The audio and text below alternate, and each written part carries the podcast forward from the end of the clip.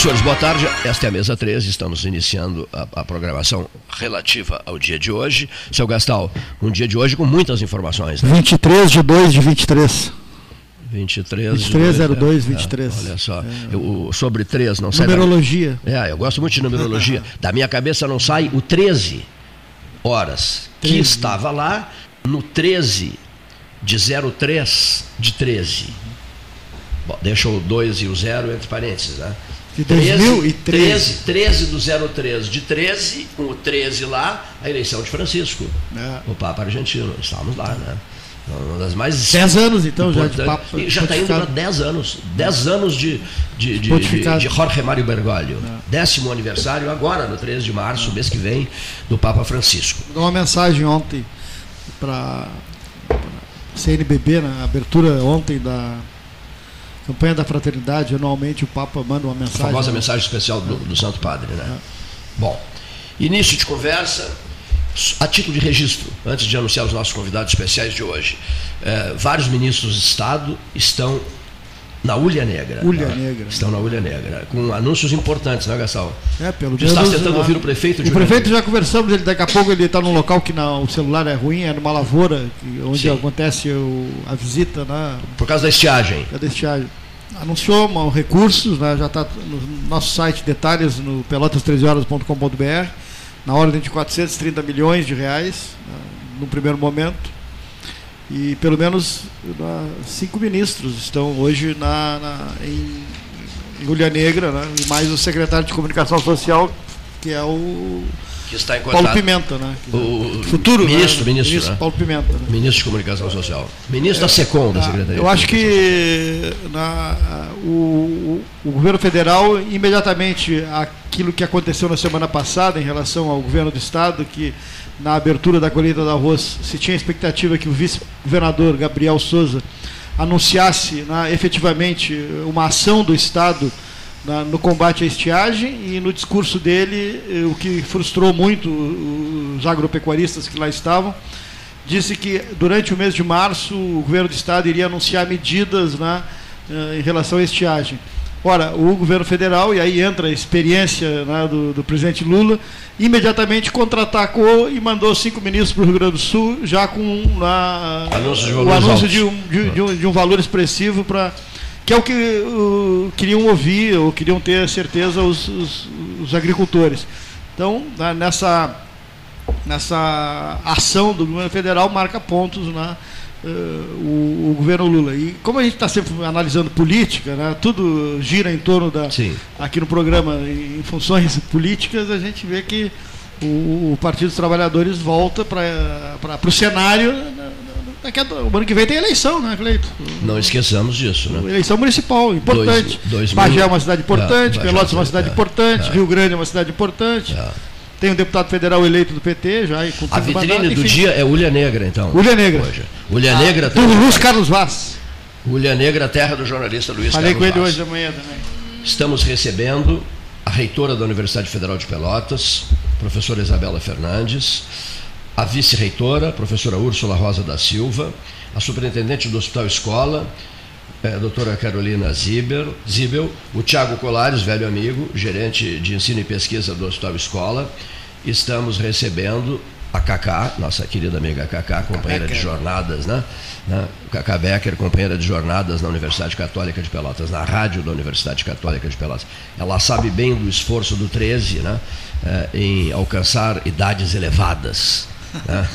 é em alcançar idades elevadas. Reitora, seja muito bem-vinda ao estúdio do 13. Seja bem-vinda. Muito obrigada, boa tarde, boa tarde a todos os nossos ouvintes.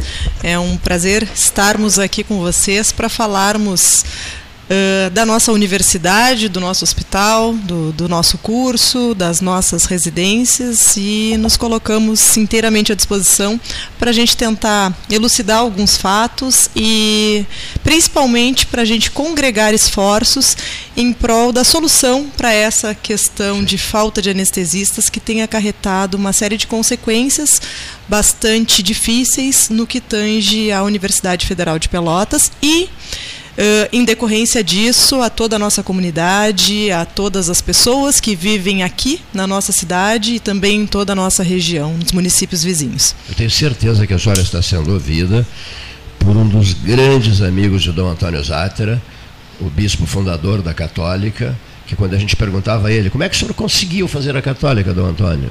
Me diga, por favor, me diga isso. Ele disse assim, pensando nela sem parar, meu filho. Assim eu consegui fazer a católica. Um dos mais íntimos e leais amigos dele, que sempre esteve ao lado dele, e estivemos sempre juntos durante uma vida inteira, talvez tu conheças. É, um professor, um cirurgião dentista, se não me engano, o nome dele é Ambrósio Andrade. Conheço, conheço bem. Tenho muito orgulho de chamá-lo de meu pai. Figura maravilhosa, né? Queridíssimo amigo de uma vida inteira. Bom, Ambrósio Bento Goicoechea Andrade. Torcedor do Pelotas. Né? Torcedor. companheiro de conselho. É, tem um companheiro de conselho no Pelotas. Doutor, doutor. A ele o nosso abraço carinhoso. Olha aqui só. É, como é que funciona isso aqui? ouvi uma pergunta aqui. É, o Tiago sabe bem, né? o Tiago Colares sabe. Isso aqui é um espaço descontraído, aberto, como se vocês estivessem tomando um cafezinho no aquário. É, outro dia uma senhora mandou uma mensagem: as mulheres frequentam o café aquário? Frequentam, sim, né? Lá atrás no tempo já não, frequ... não frequentavam, mas agora frequentam, né?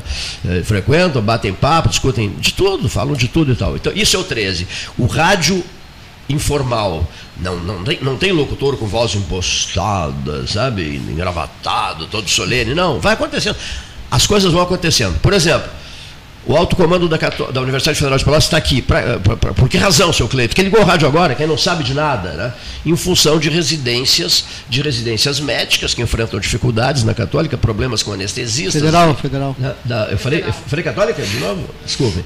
Da, da Federal, problemas com anestesistas, dificuldades com as residências médicas. Enfim, coisas que a população quer saber, precisa saber, e que a descontração do 13 viabiliza isso, no sentido de que se busque. Quem foi que disse? Disse ontem aqui, é preciso buscar um grande entendimento. O diretor do Gonzaga.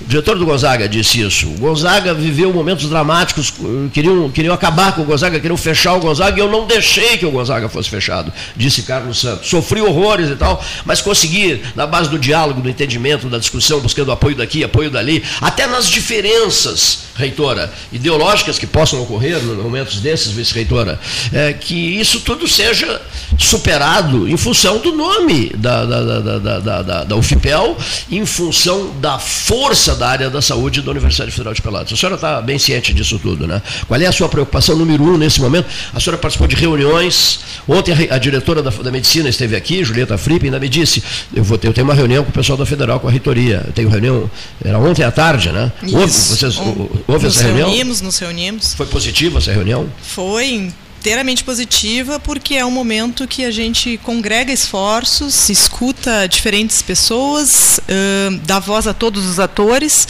e principalmente aos nossos estudantes, que são a grande finalidade da nossa universidade. Eles também estiveram presentes. Então, ontem à tarde nos reunimos com o propósito de falar sobre a carência de anestesistas no nosso hospital escola e os desdobramentos que isso tem acarretado em relação aos programas de residência da Faculdade de Medicina da Universidade Federal de Pelotas. E é muito importante a gente tocar nesse assunto e, e, falar às pessoas que estavam presentes. Então, estava, além da gestão da universidade, a gestão do Hospital Escola, representado pela sua superintendente, a professora Carolina Zibel, que está aqui, que também é docente da Faculdade de Medicina da universidade professor Tiago Colares, que também está aqui conosco no programa, está gerente de ensino e pesquisa do Hospital Escola, é professor uh, do Centro de Desenvolvimento Tecnológico, esteve diretor, inclusive, do CDTEC, na mesma época que eu estive diretora do Centro de Engenharias e que a professora Úrsula, vice-reitora, esteve diretora do Centro de Artes. E, além disso, nós tivemos a presença da Faculdade de Medicina, na figura da sua diretora, professora Julieta, dos chefes de departamento, da coordenação de curso, dos estudantes de graduação e também dos estudantes de programas de residência médica, além dos supervisores dos programas de residência médica da nossa universidade, que estão diretamente envolvidos a partir dessa questão momentânea, que isso é muito importante a gente frisar, é uma situação deste momento que existe sobre a falta de médicos anestesistas no nosso hospital. Então ah, a reunião. Por que, que chegou nesse ponto? Por que, que essa reunião não foi feita, por exemplo, há seis meses atrás, para evitar que chegássemos a esse ponto? Nós temos tido uma série de reuniões, Paulo Gastal, desde outubro, novembro, quando a, a situação uh, teve uma uma piora e uma dramaticidade maior. Que a professora Carolina, na sequência, certamente vai fazer um relato mais amplificado sobre essa situação. Mas nós temos tido uma série de reuniões, já conversamos com o governo municipal, já conversamos com outras instituições da cidade, como a Santa Casa, buscando vislumbrar saídas conjuntas. Porque o problema da falta de anestesistas no hospital escola não é um não reflete somente na universidade universidade, não reflete somente no ensino, reflete também e muito de forma bastante intensa no atendimento à comunidade, porque o nosso hospital é um hospital de escola. Sim. que tem como grande finalidade o ensino e a pesquisa. Mas, além disso, é também um hospital que presta uma assistência muito grande a Pelotas ah. e a toda a região. Então, por isso, essa grande importância da gente tratar essa temática de uma forma mais ampla. Essa reunião de ontem, a gente entendeu que era importante, no momento oportuno. Foi chamada na segunda-feira por mim, tá?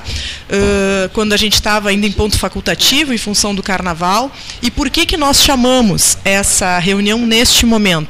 Porque nós tivemos o, o anúncio da paralisação da residência médica em ginecologia e obstetrícia e também da paralisação dos estudantes que frequentam a residência médica em pediatria. E esses anúncios ocorreram nos dias 16 e 18, ou seja, entre quinta e sábado passado. Foi recente. Por isso que esse foi o momento de nós reunirmos todo mundo para somarmos esforços e, e tratarmos esse, a questão. Esse, esses anúncios mais recentes foram em solidariedade à, à paralisação dos foi anunciado isso? Não, a paralisação dos estudantes uh, que fazem a residência médica em pediatria foi. Uh, pelo que, que, comentado por eles, em apoio aos Foi. estudantes da residência médica em ginecologia e obstetrícia. Sim, tá. Nada a ver com a, com a questão dos anestesistas. A questão dos anestesistas é a principal causa e reflete em tudo uh, demais que tem ocorrido. E aí eu pediria que a professora Carolina explicitasse, que acho que é a pessoa que está mais próxima da situação ali da falta de anestesistas, e ela pode nos trazer maiores informações. Boa tarde, então, a todos os ouvintes. conforme a, a a professora Isabela já colocou, né, nós, o Hospital Escola, enfrenta uma carência, uma insuficiência de profissionais anestesistas e eu gostaria de explicar melhor este processo da falta desses profissionais, né. Bom, é importante entendermos que o Hospital Escola, desde 2014, ele é gerenciado pela EBSER, Isso. Empresa Brasileira de Serviços Hospitalares. Né? Então, existe um contrato entre a Universidade Federal de Pelotas e a EBSER para que a EBSER faça o gerenciamento. E, inclusive, uh, coloque os profissionais dentro do hospital. Então, todas as contratações e compras que o Hospital Escola hoje, desde então, faz, eles eles devem uh, obedecer todos os critérios da administração pública. Né? Hoje em dia, nós somos, depois de 10 anos disso, nós somos um hospital 100% SUS, porque só atende SUS, e 100% público. Ou seja, a nossa gestão todos os nossos processos de aquisições, inclusive contratações, seguem esse regramento. Então, a forma de contratação original, vamos dizer assim, ela é concurso público. Concurso público. A primeira uh, avaliação da EBSER sobre o Hospital Escola realizou um dimensionamento para ver quantos profissionais ela precisava concursar. Né?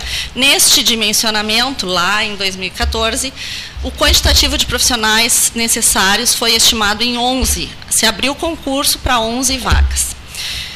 Nunca, desde 2014, nós tivemos 11 anestesistas concursados dentro do hospital. Isso é bem importante a gente dizer. O número máximo que nós tivemos foi nove profissionais. Vínhamos trabalhando sempre com esse número, né? E conseguíamos com esse número, numa escala, uh, vamos dizer, pouco não tinha tanta folga, né? Mas a gente conseguia sim que as duas salas cirúrgicas fossem utilizadas plenamente. Né, durante as, as 12 horas do dia. De noite, a gente atende o sobreaviso de urgências. Bom, em outubro, nós tivemos um pedido de exoneração de um dos profissionais, desses nove, e um outro profissional eh, se afastou, e é um afastamento bastante prolongado. Provavelmente vai ficar quase uns dois anos longe da assistência. Com isso, nós passamos a ter sete profissionais que é um número bastante uh, limitado para fechar uma escala. Cada um desses profissionais tem contratualmente 24 horas de, de, de, trabalho por semana, ou seja, é um por dia. Né? Com isso, a gente consegue que apenas uma sala cirúrgica dentro do hospital escola funcione. Detectada essa situação lá, em outubro, qual é o nosso movimento? Vamos solicitar a sede EBSER contratação, um novo concurso de profissionais. Por que um novo? Porque a EBSER hoje tem um concurso vigente, que ainda é o concurso de 2019, tá? ele ainda está vigente, e antes, de, no início do ano, nós já vínhamos, como nove não era ideal, com, chamando profissionais. E é importante aqui destacar que nós uh, convocamos mais de mil profissionais dessa lista, que é uma lista nacional. Acho que vale até repetir esse número, né, é. Carolina? Parece Mais até de mil... um número fantasioso, mas não é. Mais de mil profissionais anestesistas foram convocados ao longo de 2021 e 2022 para assumirem um posto de trabalho na, no, no Hospital Escola e sem sucesso certo? Bom, como nós havíamos esgotado essa lista de contratação, solicitamos um processo seletivo local, se chama processo seletivo simplificado, porém não podíamos fazer esse processo, pois estávamos em período eleitoral. Então, deixamos o processo pronto e ele foi disparado no dia 2 de janeiro. Dia 2 de janeiro houve a publicação desse processo seletivo, que esteve aberto por mais de 20 dias e que não teve sucesso, tampouco, na, na composição da equipe, certo? Então, havia usual de contratação, que havia de concurso e que nós precisamos passar por essa via e esgotar essa via antes de pensar em outras formas, né? isso devido ao regramento da administração, uh, nós esgotamos ali no, do meio para o fim de janeiro. Após isso, a gente pode, e lançou mão, de, um, de uma contratação de pessoa jurídica, de uma empresa para prestação. Né? Então, isso precisa ter uma aprovação central, né, que passou na sede ABSER, foi aprovado, e nós publicamos um edital, então, para a contratação de uma empresa de prestação de serviços em anestesia. Esse processo licitatório ele esteve aberto para inscrições até agora dia 16 de fevereiro, e na abertura desse processo não tínhamos também inscritos para prestar serviço aqui. É, o, que eu, o que eu mais ouço, só uma frase, o que eu mais ouço que a questão da, da dos anestesistas é delicadíssima em Pelotas. Né? É, tem um, tem um grupo fechado, né? um clube de anestesistas. Doutora, essa questão do, do, do anestesista contratado, ele pode trabalhar fora? No caso, a senhora diz que ele trabalha uma hora. Ele pode trabalhar nos outros horários, em outras funções? Não, o que está conosco, ele trabalha 24 horas conosco. Depois é desse. Exclusivo, deve ser. Não, depois dessa jornada ele pode ter outras, ah, ele tem outros vínculos, né? Uh, isso não tem limitação. Conosco ele pode ter 24, e inclusive a gente pode, na carreira médica, uh, ofertar e ofertamos aumento de carga horária. Temos dois profissionais desses sete que hoje fazem aumento de carga horária.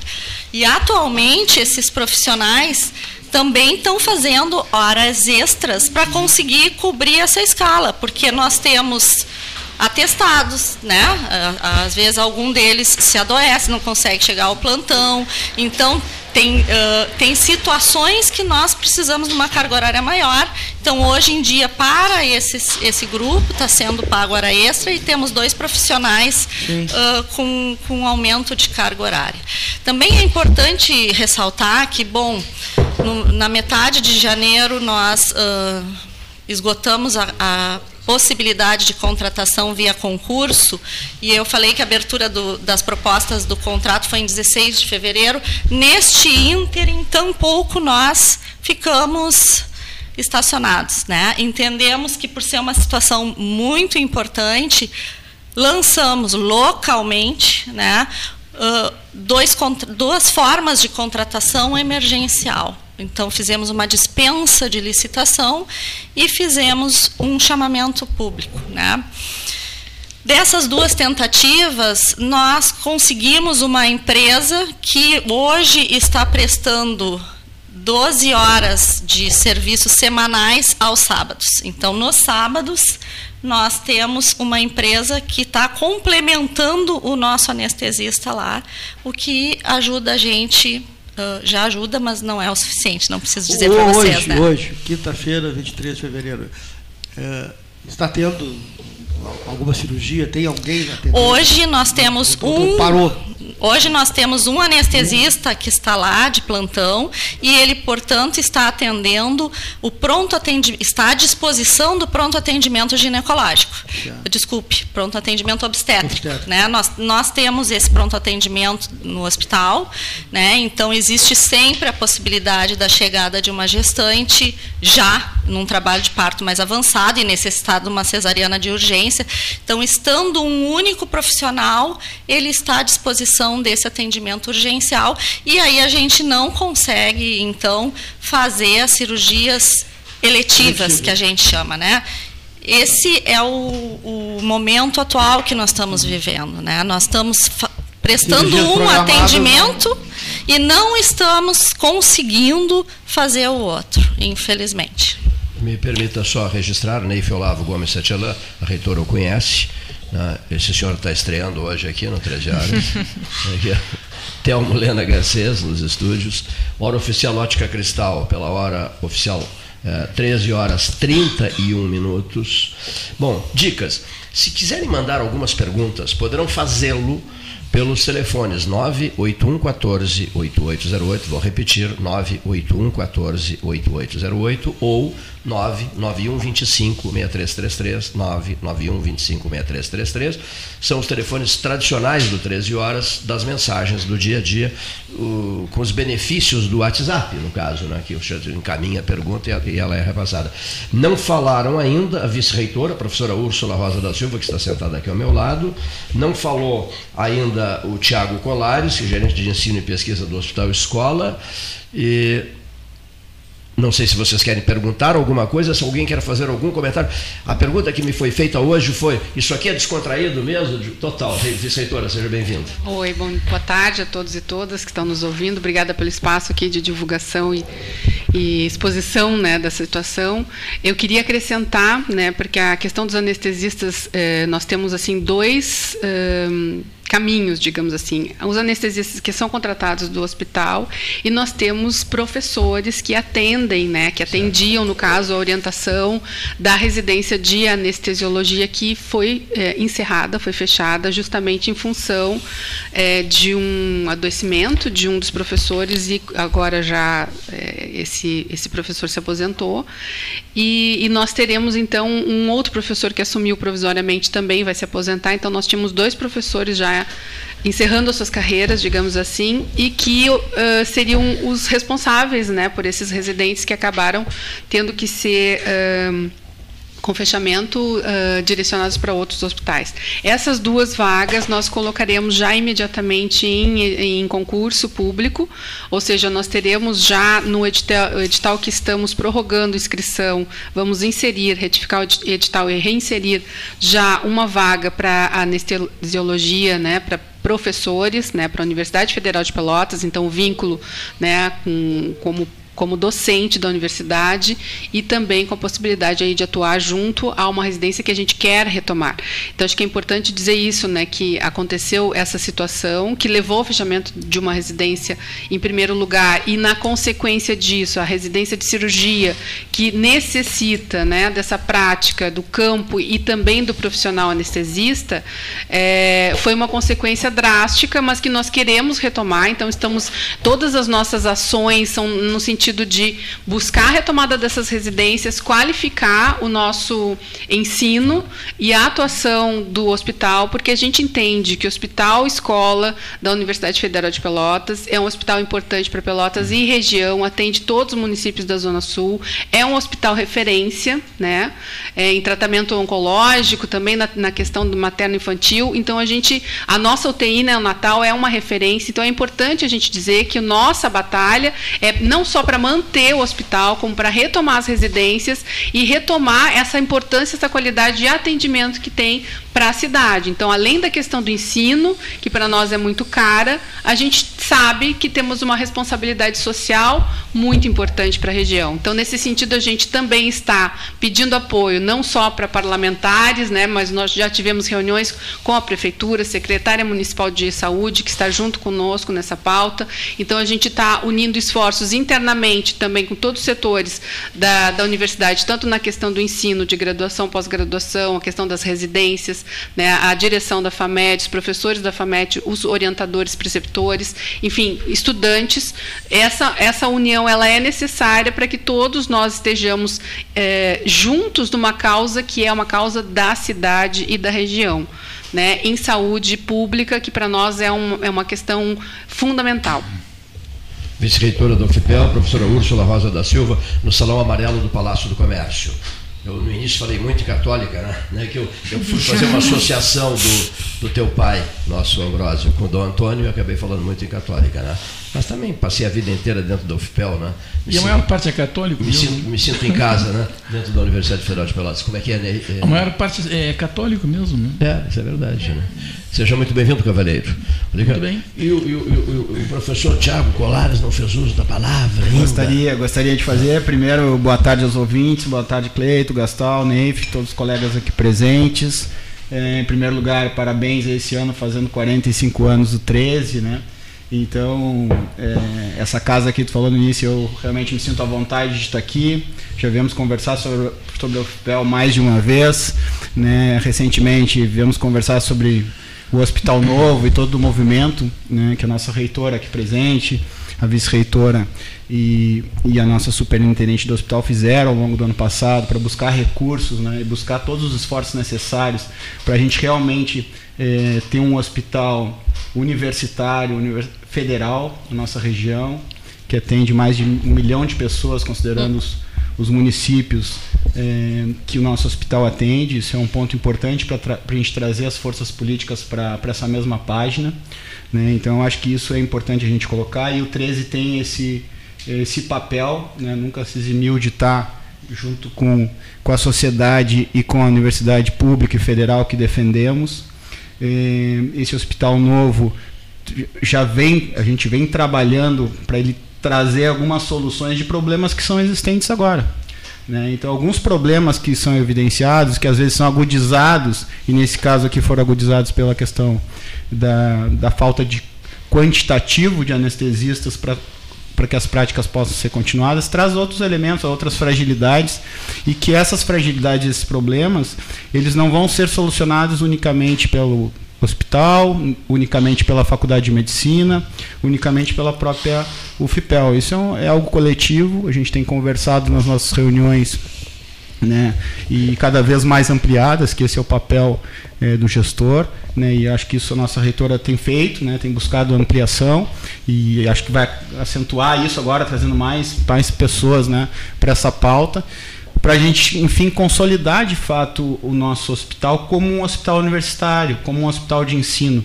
É, a gente vem discutindo isso, inclusive, com a secretaria, que é onde nós prestamos serviços como hospital para poder ter o campo prático para os alunos poderem aprender. Né? Então, para o prestador também do entendimento, isso é em qualquer lugar do mundo, Cleiton. Né? Em qualquer lugar do mundo, o hospital universitário é referência para resoluções de problemas complexos. Né? Então, aonde os outros hospitais estão com um determinado tipo de problema, o hospital universitário traz essa solução, porque tem docentes capacitados, estão na fronteira da ciência, buscando o entendimento científico, trazendo a ciência para dentro da saúde.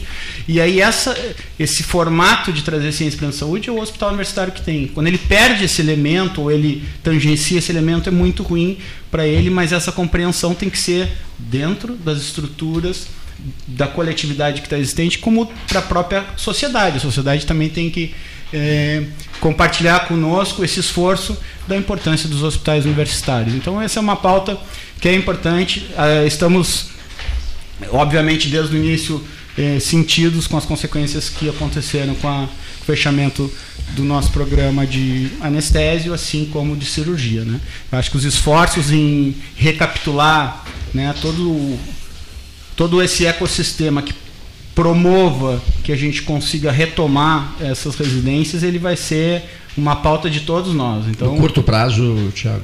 Isso não depende basicamente sim, sim, de, um, de, uma boa iniciativa, de boa vontade, sabe? Entende? De um, é, primeiro, assim, acho que é importante deixar registrado.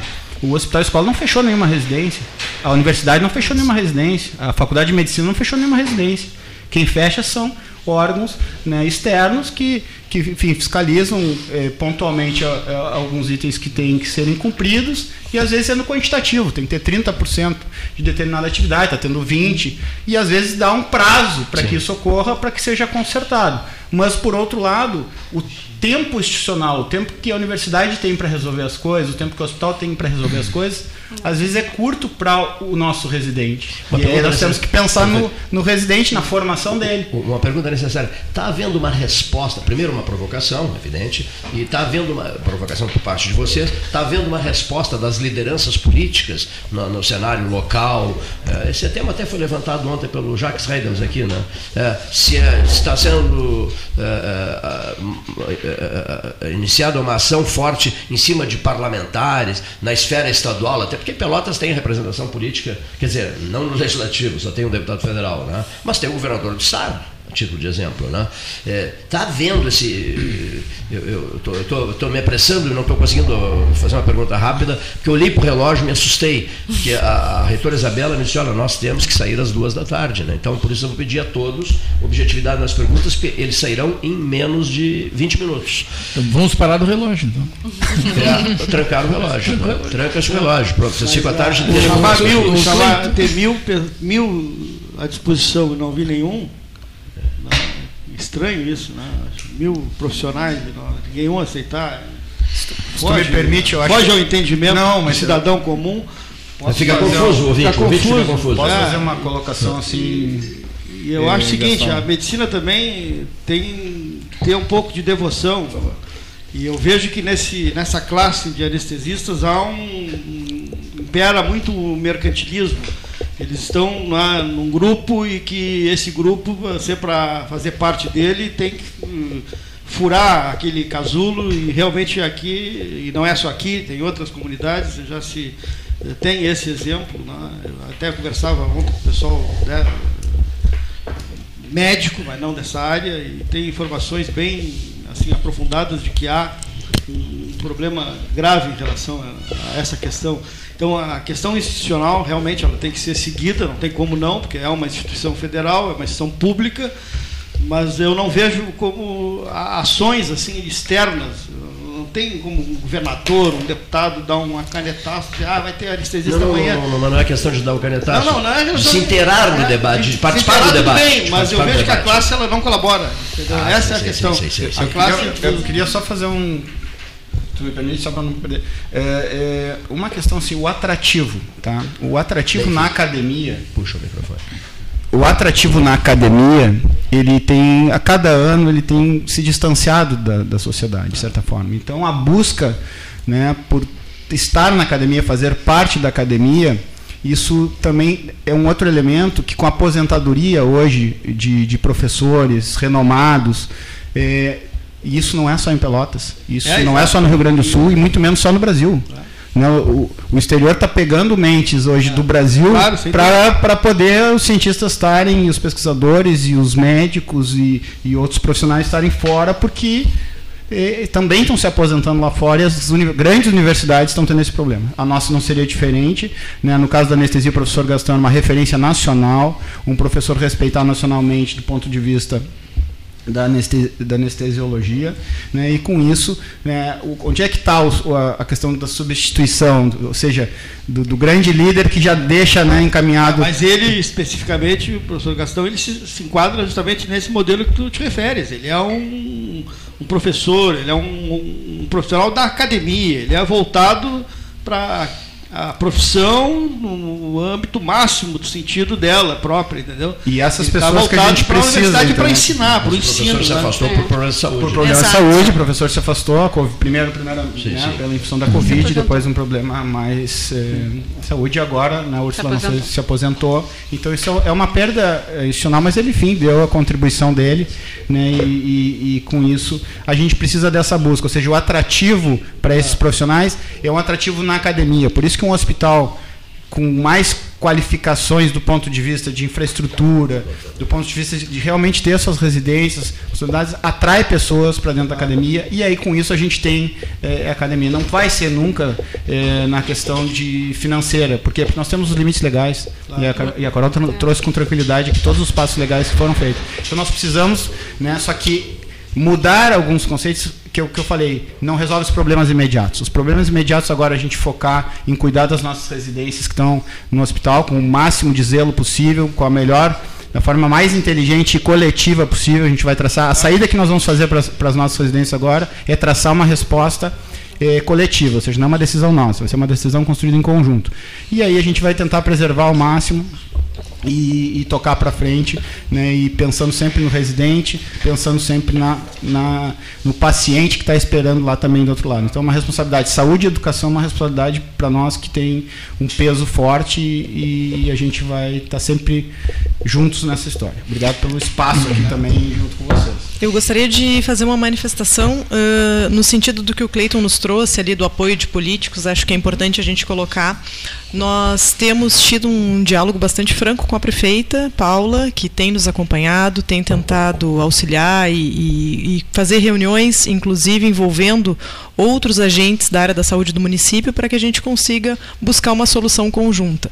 E que também se mostra muito preocupada com toda a situação que nós temos passado. Hoje à tarde, inclusive, nós temos uma agenda já programada ontem à noite com a prefeita Paula, com o prefeito Douglas, que ainda está liderando Sul, a Zona Sul, Sul exatamente. Então, nós temos uma agenda com eles, com os dois, com ambos, para a gente apresentar a situação uh, atual né, do fechamento da residência que nós tivemos em cirurgia geral, das dificuldades que estamos tendo com as demais residências a partir uh, desse déficit de anestesistas. E tentar buscar mais uma vez outras formas de solucionar o problema. A prefeita já foi uh, bastante atuante no envolvimento de um médico anestesista que tem atuado junto ao nosso hospital na terça-feira e, em função disso, a gente tem conseguido fazer uma série de cirurgias que antes estava mais limitado o serviço. Então, nós já tivemos essa iniciativa, mas precisamos ainda de um envolvimento maior. Por isso, essa busca de diversos atores para trabalharmos juntos na construção de soluções. Além disso, já fizemos um contato com a deputada Maria do Rosário, que está buscando agenda em Brasília. A prefeita Paula também está buscando agendas em Brasília, para que a gente possa levar a nossa situação, expor mais uma vez. E por que, que eu digo mais uma vez? Porque a nossa vice-reitora, a professora Úrsula, esteve na semana passada em Brasília e já levou toda essa demanda, tudo o que estava ocorrendo aqui, para o Ministério da Educação. Via Secretaria de Educação Superior, professora Denise Carvalho, ex-reitora da Universidade Federal do Rio de Janeiro, que hoje hoje está liderando a Secretaria de Educação Superior junto ao MEC. Então, a professora Úrsula já levou essa pauta. Estaremos agora em março em Brasília novamente e certamente esse será um dos temas que nós arduamente trataremos por lá com parlamentares, com o Ministério da Educação, enfim, Ministério da Saúde, todas as portas que forem abertas, certamente a gente vai buscar para tentar sanar e, e, trazer solução. Nós Isso é que importa. Reitora, uma mensagem do presidente do Grupo Hospitalar Conceição, GHC, né, dizendo Porto, dois ouvintes aqui também. É, Porto Alegre também estamos passando pelo mesmo problema com anestesistas. Temos concurso vigente, precisamos de profissionais e não temos interessados né, em relação a Porto Alegre. Né? Aqui de outro ouvinte também, o mil profissionais foram convidados, acabamos de falar sobre isso, né? Nenhum se interessou qual a razão, seria o salário baixo, né? Posso, posso passar, aproveitar e passar Não, as não, perguntas? Né? Qual a estratégia para resolver o problema de imediato? O salário que o hospital paga é compatível com, é compatível com o que é pago? Por que, que a administração ah, ah, não conversou com professores eh, que estavam por se aposentar e por que não abriram antes um concurso? São perguntas que chegam. Querem que eu responda com relação a- aos salários, né? Ahn, na verdade, assim, os salários da rede EBSER, ah, hoje em dia, a gente ah, haver uma carreira pública para, para profissionais da saúde, não vou dizer médico, para profissionais da saúde, nós temos poucos, poucas carreiras atrativas, tá? A EBSER é uma das empresas que tem a carreira mais atrativa.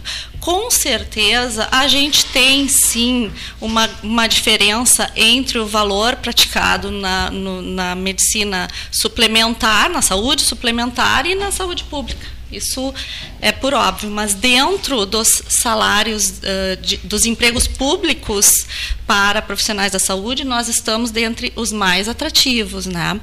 Ahn,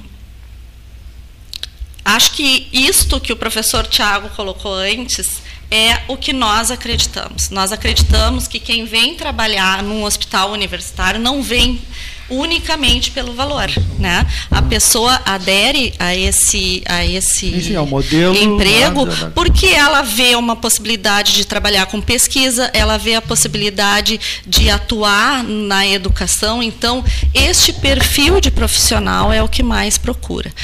Eu queria salientar que realmente esse problema que está ocorrendo de, de déficit de anestesistas, ele não é simplesmente local. A gente tem observado isso em tantas outras cidades. Dentro da rede EBSER tem outros hospitais passando pelo mesmo, ah, pelo mesmo problema.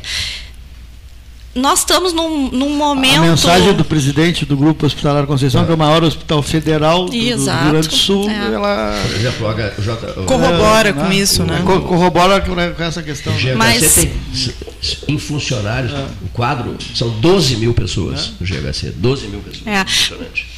Ah, nós temos que pensar que nós estamos num momento que é pós-pandemia. Né? Então, nós passamos mais de um ano represando procedimentos cirúrgicos que não foram realizados. Nós não operávamos pacientes porque nós tínhamos que guardar os, reservar os anestésicos para utilizar nas UTIs COVID.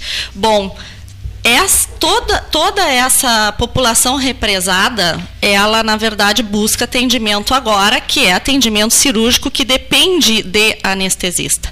Pelotas, tivemos recentemente a abertura de um novo hospital na cidade, o Hospital da Unimed, que tem salas cirúrgicas, ou seja, aumenta também o número de postos de trabalho para esses profissionais, né? Então, tudo isso acho que tem que ser A analisado. pergunta que mais chegou aqui pelo 981-148808 é: é, vocês teriam como dar uma ideia de quantos anestesistas a cidade de Pelotas possui? Tem- é possível isso? Interessante essa pergunta, né? Na medida em que mil. Na, a questão dos mil que deixou todo mundo impactado. Né?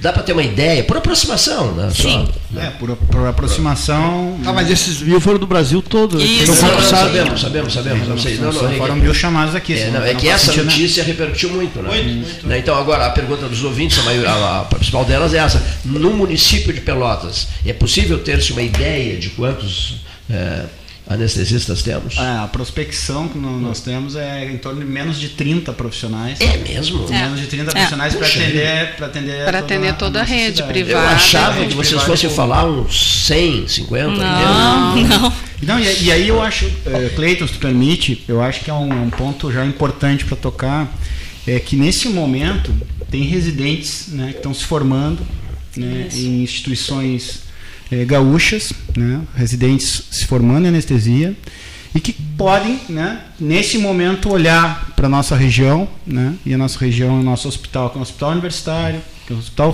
público, né, e que é um hospital bom, né, e que tem gente competente lá dentro, acho que é importante dizer isso, né, mas que a gente está passando por um momento né, que a gente precisa desse, eh, desse ajuste. E esse ajuste, daqui a pouco, é- é a possibilidade de fazer sua, sua carreira também. E aí o que eu digo, o atrativo não é recurso, o atrativo é carreira. A universidade está eh, sinalizando para isso, o hospital está se posicionando nisso, essa transformação ela é de médio prazo, né? Mas a, a resolução dos problemas hoje está e a gente tem esses profissionais, a gente tá, faz um apelo para quem está nos escutando, né? esses profissionais aí se formando, saindo.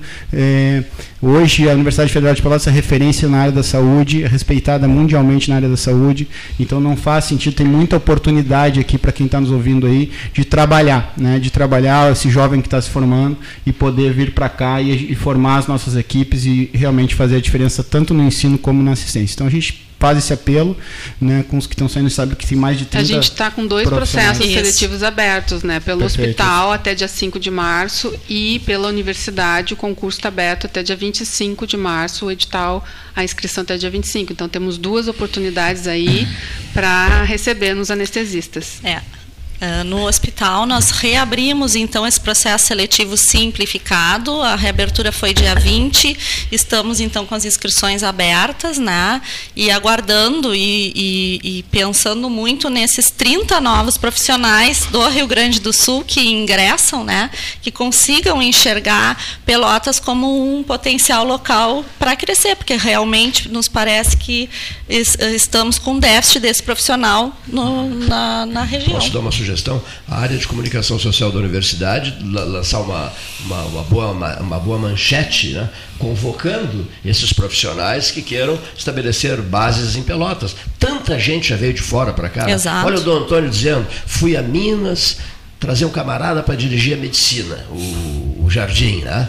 E a mãe do Jardim não queria que ele viesse de jeito nenhum. E, e eu queria que ele fosse fazer doutorado nos Estados Unidos. E aí declara, declara o Dom Antônio, mas minha senhora, ele só vai ficar umas semanas em Pelotas para instalar, implantar a medicina lá da, da, da, universidade, no caso católica, né? E não, se for assim, eu libero o Moacir.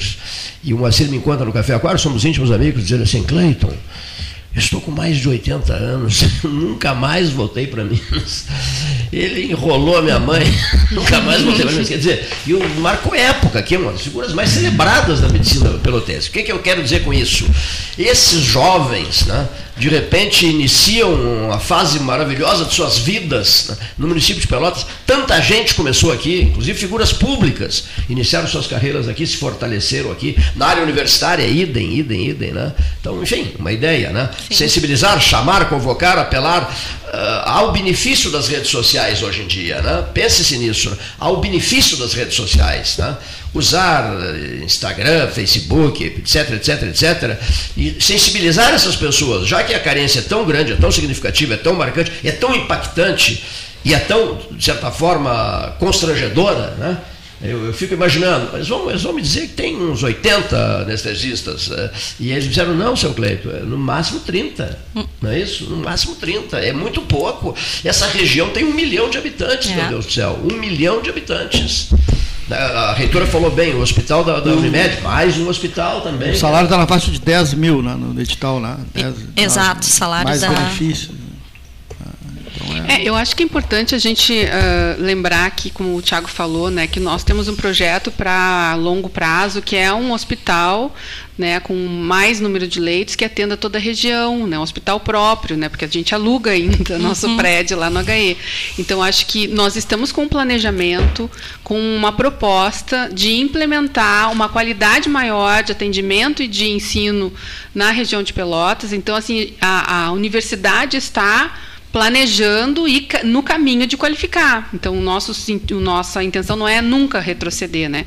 E só para apontar aqui que foi mencionado que eu fui a Brasília e falei com a Denise Carvalho, que é secretária de Educação Superior, ela ficou muito preocupada com a situação, a gente já tem nova agenda para março agora, vai, ela vai entrar em contato com o governo, enfim, para ter esse auxílio e também com a direção da EBSER, mas o que ela aponta é que o governo já tem uma proposição, né, enquanto o presidente Lula quer reeditar o programa Mais mais médicos. Eu acho que também a visão do governo vai fortalecer também a nossa luta né, pela qualificação aqui do nosso hospital. Então, nesse sentido, a gente vai ter todo o apoio em Brasília também.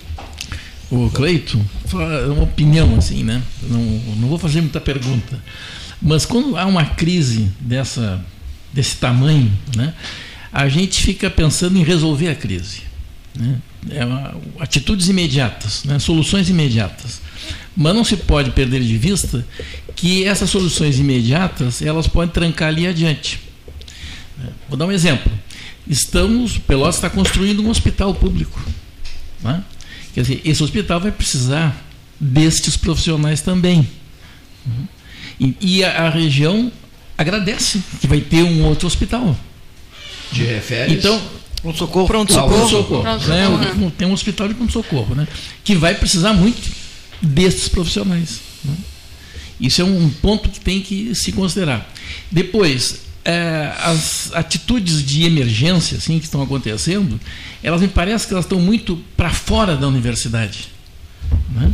Eu não, não vi comentarem aqui buscar é, apoio dos cérebros da universidade que não estão diretamente envolvidos no problema, né? mas que com certeza têm condições de, de auxiliar, de contribuir na emergência, com ideias, né? com o conhecimento que tenham. Porque às vezes a gente esquece que um professor da universidade se aposenta, mas ele não deixa de existir. Ele, ele existe, né? E como o, a gente sabe que a inteligência e o desenvolvimento cognitivo todo tem a ver com a experiência, quanta experiência perdida que podia ser utilizada. Né? Então, é, aí sim, aí é uma sugestão, né? não, é, não é opinião, é uma sugestão. Buscar gente desta área na universidade, que de alguma forma já contribuiu com a universidade, aposentados ou não, aí não importa, né? não importa, mas que tenho conhecimento de caminhos que posso contribuir com isso. Cérebros. Cérebros, né? É, Porque essa, essa questão específica precisa do profissional da, ali da, da, da, anestesia, né? Não, não, não. Eu estou falando em profissionais da, da área da saúde, mais basicamente, né? Que é, ou Vamos voltar, vamos voltar à era do pano. Eu torce um pano contra a outra assim. E, eu é, posso fazer um comentário da paulada, né? Posso fazer um comentário? Vamos. Um comentário rápido. Ontem nós tivemos essa reunião, o professor Neif não estava aqui ainda quando a gente estava tratando no momento inicial do programa. Nós tivemos uma reunião uh, chamada na segunda-feira, onde instituímos um comitê de crise já para tratar da situação, a partir da paralisação dos programas de residência em ginecologia e obstetrícia e em pediatria, reforço, que ocorreram entre 16 e 18 de fevereiro, ou seja, entre quinta e sábado passado, tá? Uh, então, nós instituímos esse comitê a partir de uma série de pessoas que fazem parte da gestão da universidade, gestão do hospital, envolvendo os estudantes também que atuam nas residências uh, em ginecologia obstetrícia, em pediatria, em cirurgia geral envolvendo os, os, estudantes também do curso de graduação em medicina, porque todos de fato são atingidos e o principal objetivo da universidade é o ensino. Então nós fizemos já esse movimento e quando fizemos essa reunião na tarde de ontem, nós solicitamos a esses representantes, esses líderes que estiveram reunidos conosco, que ampliassem o debate. E estudantes, Professor. professores, incluindo a direção da Faculdade de Medicina, a professora Julieta, as chefias de departamento da Faculdade de Medicina, coordenação do curso, os supervisores de programas de residência, Uh, enfim, uma série de, de líderes. A prefeitura não estava ontem, estará hoje, estará hoje conosco. Tá? estará reunida. Estava ontem, estará e estará hoje, hoje reunida Ótimo. conosco. A exatamente. hoje à tarde, né? Que Mas, dá sequência na reitora, a reunião de ontem.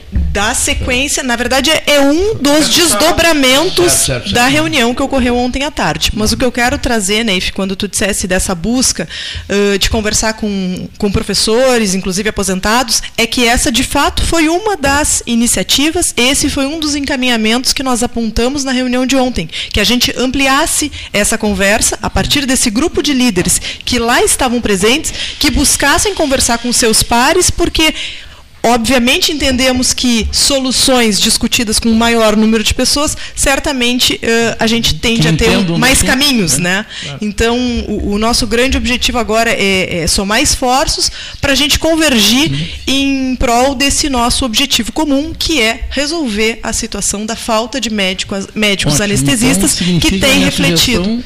Está correta.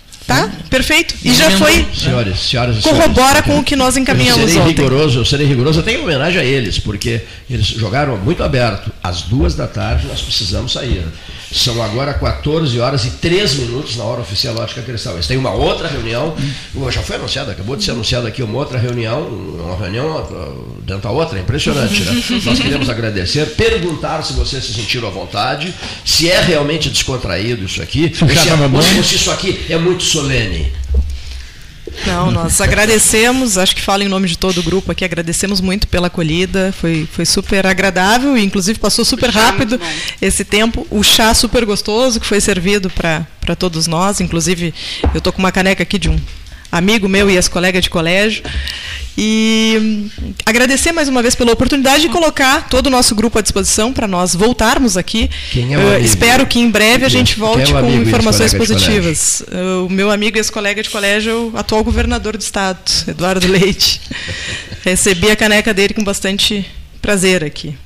Reitora, muito obrigado. Professora Isabela Fernandes, em nossos estúdios, é, acompanhada da professora Úrsula Rosa da Silva, vice-reitora do FIPEL, é, da doutora Carolina Zibel, superintendente do Hospital é, Escola. Gostou de participar? Muito Descontraídamente bom. também, né? Também agradeço muito a oportunidade. Acho que esses esclarecimentos são muito importantes. A gente sabe a importância que o hospital tem uh, a inserção que ele tem em Pelotas do Hospital Escola. Né? Ele é o maior prestador de serviço SUS para a Secretaria Municipal, que atende 17 a 23 municípios da região. Um milhão de né? pessoas, né? Exato. Então, é muito importante que a gente consiga que a população esteja constantemente informada realmente sobre o movimento que está acontecendo dentro do hospital. pela sua presença. Obrigado, prezado Tiago Colares, gerente de ensino e pesquisa do Hospital Escola da Universidade Federal de Pelotas. Eu que agradeço, Cleiton, mais uma vez estar tá aqui. É sempre bom, né? A gente se sente confortável, como tu mesmo diz, uma conversa é, leve sobre temas importantes, né? Então a gente tem que tratar dessa forma, né? Com seriedade, mas com leveza para poder raciocinar e poder buscar a melhor solução.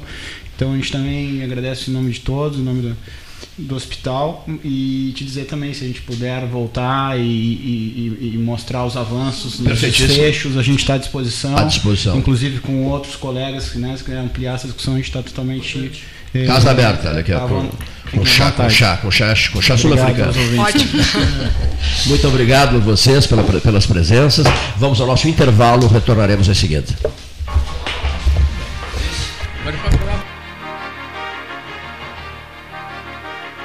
Associação Comercial de Pelotas é um dos órgãos mais antigos do país, sempre em defesa da classe empresarial, com uma história marcada pela transparência e pelo compromisso com seus associados. Faça parte do nosso quadro de sócios. A ACP está localizada no edifício Palácio do Comércio, Rua 7 de Setembro 274, telefone 3028 1541, com o ramal 200. A SPO ampliou e inovou. Há 40 anos prestando serviços em arquitetura e construção. Agora também é consultoria imobiliária especializada. As tendências no mercado de imóveis, projeções, prospecções, oportunidades e as melhores estratégias e logísticas de compra e venda. Mande um WhatsApp para 53 98117 8685 ou ligue para 53 3028 9944 e converse com a equipe SPO. Desbravar novos mares está cada vez mais fácil com a Polvo Internet. 400 mega por R$ 69,90 nos três primeiros meses e instalação gratuita. Chama no Whats 3199 4000 e vem navegar com a gente. Aquarela Tintas uma empresa com equipes especializadas em Pelotas, Rio Grande e Porto Alegre. Aquarela Tintas, Rua General Osório 1259, telefone 3225 5000. Avenida Domingos de Almeida 677, telefone 3227 4444. Avenida Dom Pedro I 2208, telefone 3227 9091. Avenida Duque de Caxias 685, telefone 3221 1646.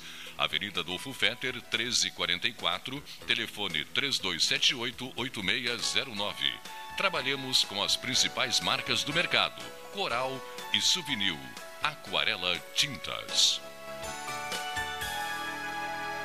Com todo mundo tomando cuidado, já se pode pensar em viajar com mais tranquilidade. Para que isso aconteça, a Expresso Embaixador está fazendo o necessário para manter seus clientes e funcionários seguros. Antes e depois de cada viagem, uma equipe de limpeza higieniza todas as partes do ônibus. Por dentro e por fora, nossos carros passam por um processo de desinfecção e descontaminação. Tudo pronto para levar você com segurança ao seu destino. Expresso Embaixador, aproximando as pessoas de verdade. A Ecosul sabe que você quer verão com proteção. Quem circula pelas estradas do Polo Rodoviário Pelotas conta com as equipes da concessionária 24 horas. Precisou de socorro médico ou mecânico? É só ligar 0800 724 1066 e imediatamente os recursos necessários são acionados para o seu atendimento. Férias, descanso e segurança é tudo o que você quer e merece. A Ecosul sabe disso e está pronta para dar o suporte. O mundo muda o tempo todo. O Banrisul também. Por isso, em 2022, mudamos nossa marca e nosso posicionamento. Fizemos o maior plano safra da nossa história, investimos em sustentabilidade e inovação.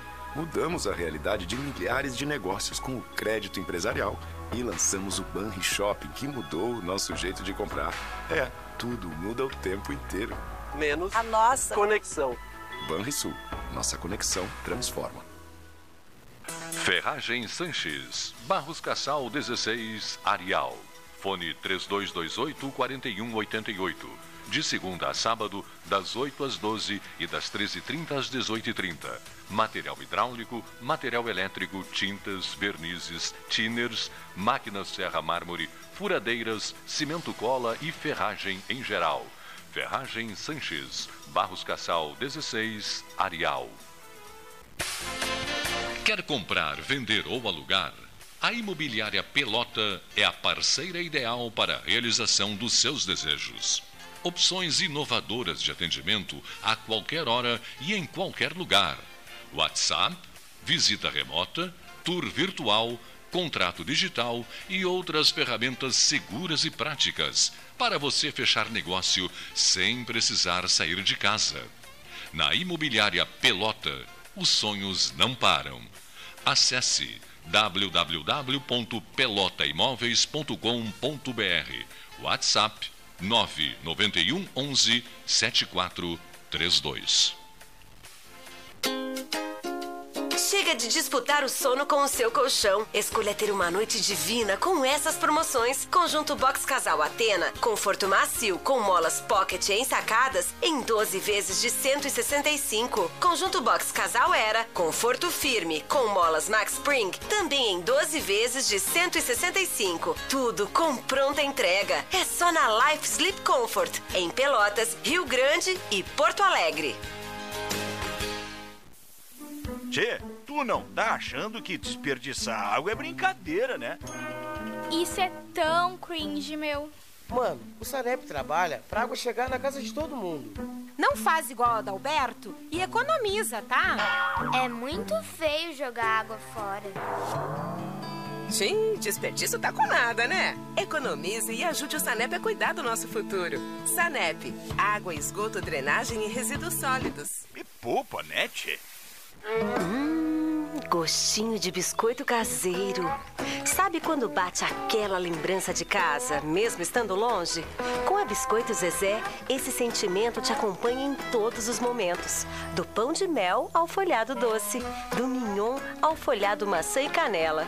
Seja no chimarrão, no café da manhã em família ou na escola. Biscoito Zezé. Carinho que vem de família há mais de 50 anos. Ótica Cristal. Crediário, cartão ou cheque, a vitrine do calçadão da Andrade Neves. 13 horas. Rádio Web. A nova mania em rádio jornalismo. Entre em sintonia com o 13H durante as 24 horas do dia. Basta acessar o site 13 horas www.pelotas13horas.com.br Invista na sua saúde em 2022. O Cindy Lojas Pelotas possui uma parceria com o Plano Saúde Maior para oferecer benefícios exclusivos aos associados. Entre em contato agora mesmo pelo telefone 53 3227 1646 ou vá até o Cindy Lojas Pelotas, na rua Andrade Neves 2077, quinto andar e conheça os planos oferecidos. Unimed Pelotas o melhor plano de saúde, com urgência e emergência 24 horas. A ACPO associa-se aos projetos da Rádio 13H, agora atuando durante as 24 horas do dia para a prestação de serviços em radiojornalismo. ACPO, Artefatos de Concreto Pedro Osório.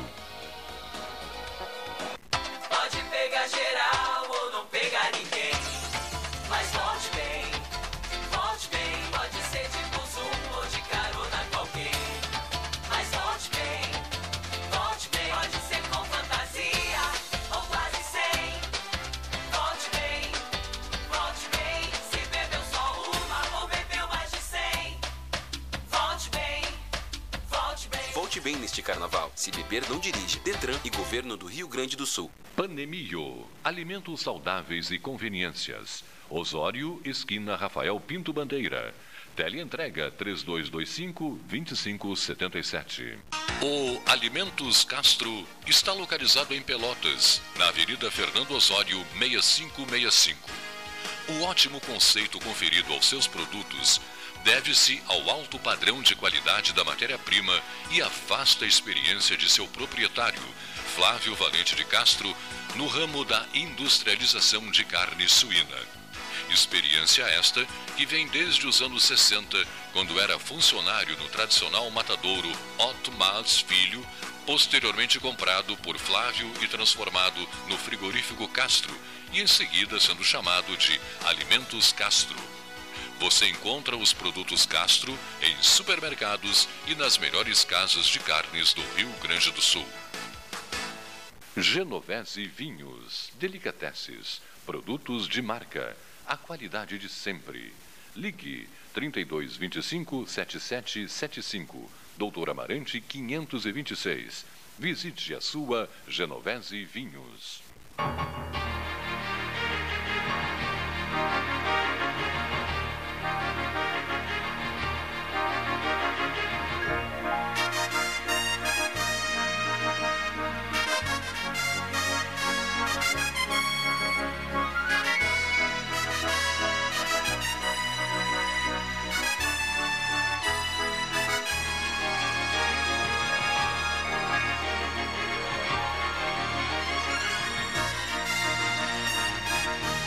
Pessoal, nós estamos de volta, olha aqui ó, a turma da casa agora. Estamos tentando conversar com Ulha Negra, a questão da, da estiagem, esses valores que Brasília está prometendo, para re, resolver, não, para ajudar a, a, diminuir essa crise na, no setor agrícola. Não é Telmo e pecuário, agropecuário, né? Sim. No setor agropecuário, tu és um especialista nisso. Verdade. Estava olhando o noticiário no início da semana passada, se deparou com a gripe aviária, que é algo bem sério. O Brasil é soberano na questão Sim. sanitária avícola e próximo de nós uma um foco, né, de gripe aviária. Mas Então, até tá agora tudo- está tudo sob controle. Está tudo sob controle. É, medidas relacionadas à biossegurança estão sendo tomadas.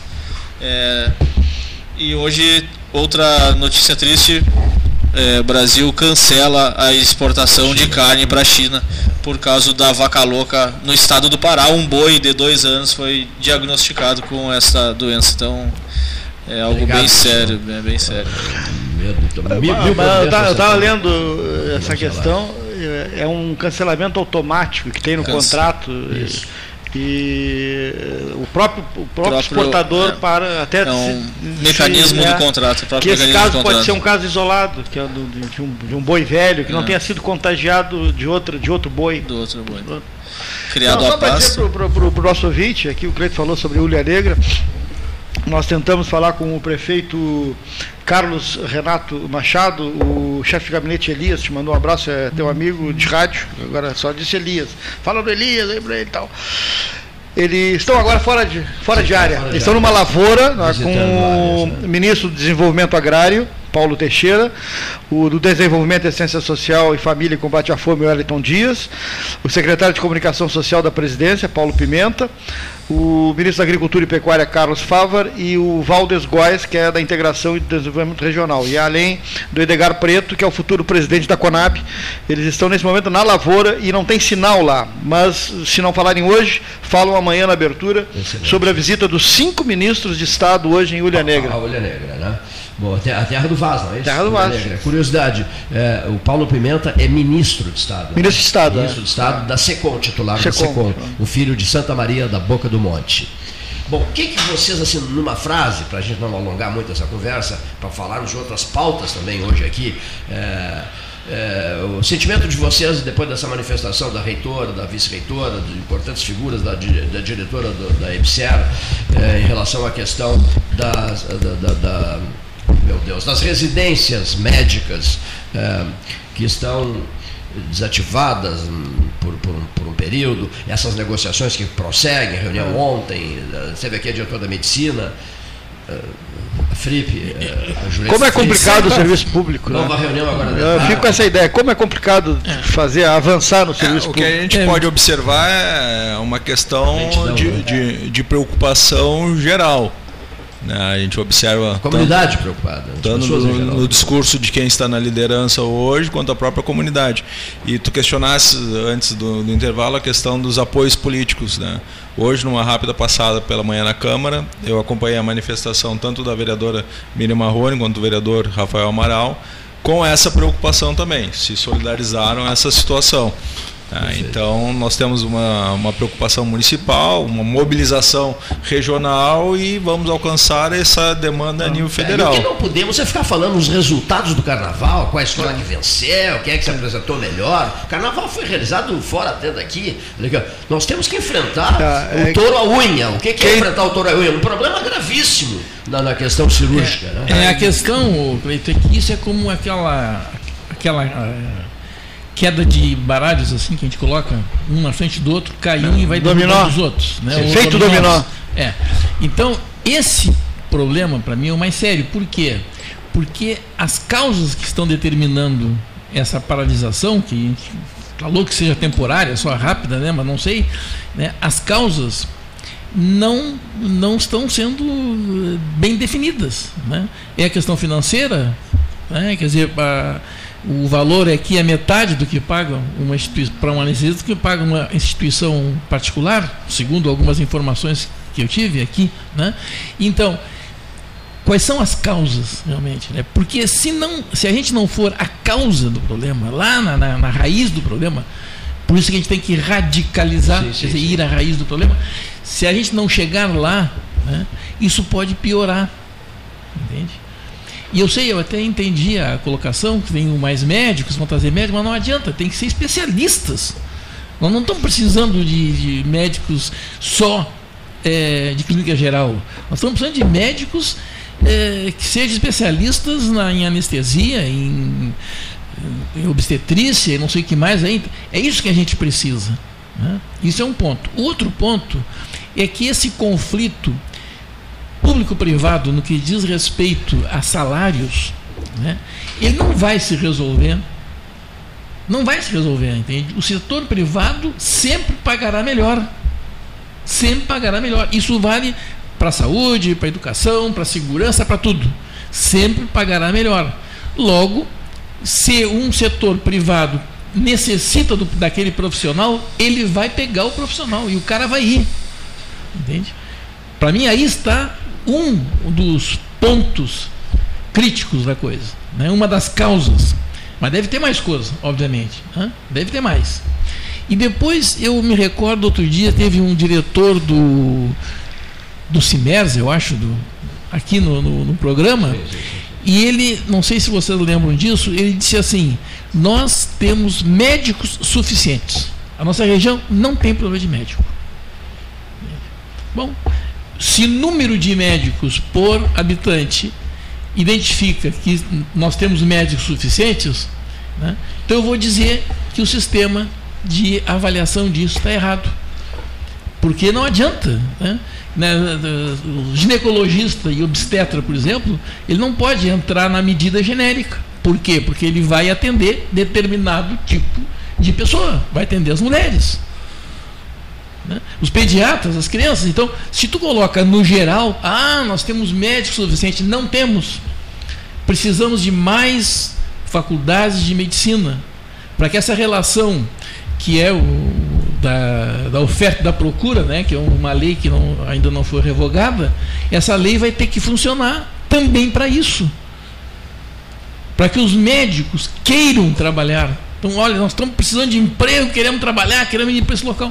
E aí nós vamos ter, vamos ter uma seleção de, de mérito, isso é óbvio, e está perfeito, não tem problema nenhum nisso aí, entende? Mas vão ter médicos suficientes, ou pelo menos é, em, em, em, números melhores do que nós temos hoje. Olha a crise que está se criando. Imagina, imagina assim, uma família, só uma família, uma cirurgia necessária agora não tem uma, um médico para fazer anestesia. Já pensou? Vamos soltar essa pauta. É, esse, né? é o, esse é o problema maior. Coloca na posição da pessoa que precisa fazer uma cirurgia, não tem anestesia, não tem dinheiro para pagar. Olha aqui Sim, só. além disso. Hoje é uma quinta-feira, nós estamos nos últimos cinco minutos. É, essa pauta vai continuar amanhã, na semana que vem, etc, etc, etc. Mas outras pautas serão trazidas também aqui. Por exemplo, tu trarás alguém amanhã aqui para falar de um assunto bem delicado, né? É, o tema, mais uma vez, da Gonçalves Chaves, né? Mais uma vez a Gonçalves Chaves sendo é, tema. Pessoal dono dos restaurantes. Certo, barulho. Barulho, a, limpeza da volta da Católica. Essa, essa virou uma novela. Isso, atualização do plano diretor certo. junto à Prefeitura Municipal de Pelotas. Isso vai ser tratado? Amanhã. Uma pessoa virá falar sobre isso. É, Gabriel da, da Assados e Tragos, restaurante. Como é que está o camarão na Z13 na Barra? Safra enorme, é muito bom, o tamanho está excelente. A única tristeza é que ainda continuamos perdendo competitividade para Santa Catarina, está levando o filé, a parte boa do camarão, eles estão levando, a gente está ficando só com a matéria-prima, né? Só com o custo de operação, né? Então, Qual é o preço do, do quilo? Hoje pagado no pro produtor aí tá 7, 8 reais do quilo, né? Esse pessoal tá comprando. É descascado aí 30, 35 mas hoje está sendo descascado não, de forma clandestina ainda. Então não, passa não de 35, né? É, não passa, isso, não passa. Não passa de 35. Mas o tamanho tá bom, o tamanho bom tá tamanho, bom. Tá bom, tamanho. bom. Pra, projeção, para quanto tempo teremos? Ah, isso aí vai a março ainda, né? Que é março. É. Estamos em fevereiro. É. Todo março? Talvez. Será que todo março? É, todo março. Semana que vem é, é março. Pode é. ser, ah, sim. Final de março, é. Pode ser, março. Rapaz, o Eduardo. Entrar o frio já para. O Eduardo Garreira, semana que vem é março. Ah. Outono logo ali também, né? Outono, outono logo Dia 20. Já, já se foi. De março. De março, né? Olha aqui, pessoal. Natal tá aí, ó. Do jeito que vai a conversa. Vamos para uma pauta mais leve aqui. Ligeirão, levezas agora. Cleiton, me permito registrar, registrar hoje os 100 anos do Rotary no Brasil, né? Nosso, a nossa instituição, a instituição internacional, está completando 118 anos em nível mundial. Somos cerca de 1 milhão e 200 mil rotarianos no mundo. Né? Temos em 118 anos a nossa primeira presidente mulher a nossa proporção de homens cerca de 74% a 26% de mulheres. É, nós estamos presentes em vários países e aqui no Brasil nós temos 2.320 clubes, com um total de cerca de 50 mil rotarianos. Em Pelotas nós temos sete clubes de Rotary. Né? Recentemente foi apadrinhado o clube Imou Redondo. Então nós fazemos essa, essas ações e voltando ao tema da, do apoio à saúde. O Rotary tem diversas linhas de apoio à saúde, o combate à poliomielite, a parte do, do voluntariado, as ações que, voltadas para os hospitais locais. Nós tivemos ano passado as doações uh, de cobertores, de fraldas, enfim.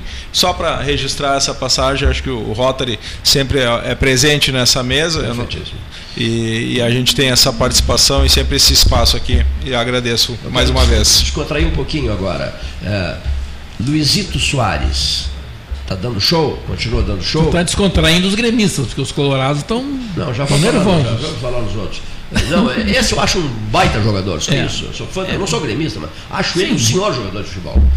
Me encantava vendo o Luizito Soares na seleção do Uruguai. O é. senhor está contente com ele? Eu estou. Ele, ele, ele vem, vem num Estamos ritmo, lá em casa, lá todo mundo é gremista lá em casa. Uh, ascendente, assim, o, Ou deu uma parada agora, não? Não, acho que não. É, não, na- nada a ver. Eu- ele está fazendo, está no curso normal, no processo de adaptação ao nosso futebol. Ao nosso futebol, né? E para felicidade do Grêmio, começou com o Campeonato Gaúcho, que é mais leve, não é, né? Não tem tanto tanta E o, Brasil de concorrência. Pelotas, e o Brasil de Pelotas, nesse contexto todo? Como é que está a situação do Brasil de Pelotas? Quem é que quer se manifestar?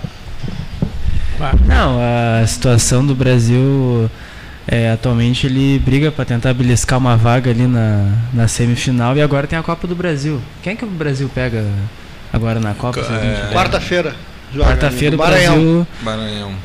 no Maranhão e é um jogo Lá ou aqui? É lá. É um jogo Se que eu- empatar, avança. É, o Ipiranga mesmo acabou avançando ontem, né? Já garantiu mais 900 mil reais nos cofres, né? Eles- os clubes recebem 750 mil só para participar da competição nacional, da, da Copa do Brasil, e assim que avançam de fase, para a segunda fase é 900 mil e na terceira fase são 2 milhões. E para quem ligou o rádio agora e não sabe nada do Brasil de Pelotas nas últimos- nos últimos sete dias, atualize esse ouvinte. Atualizem. Ouvinte. Eu não sei, não estou acompanhando. Não. Meu time é o Pelotas. O Pelotas jogar em abril. Não estou acompanhando, não sei. Não sei nem o time do Maranhão com o nome. Brasil quarta-feira. Está em. Não, não é isso, não falei nisso. Eu falei sobre a última semana do Brasil de Pelotas. O Brasil jogou com- teve o último jogo com a Avenida, né? Vamos buscar aqui. Atualize o ouvinte que É está meio por fora de que- futebol. Também tô, eu também tô Continua por fora. envolvidíssimo com o carnaval, etc. É que- é que tem na que semana de carnaval o futebol nem funciona. Amanhã ele joga contra o Avenida, às 20 horas. É, amanhã é o jogo com a Avenida, desculpa. Ele jogou contra o Ipiranga, empatou. Jogou contra o Piranda, empatou empatou 2x2 e depois perdeu pro Inter em casa. Aquela derrota inaceitável até hoje, né? Inaceitável.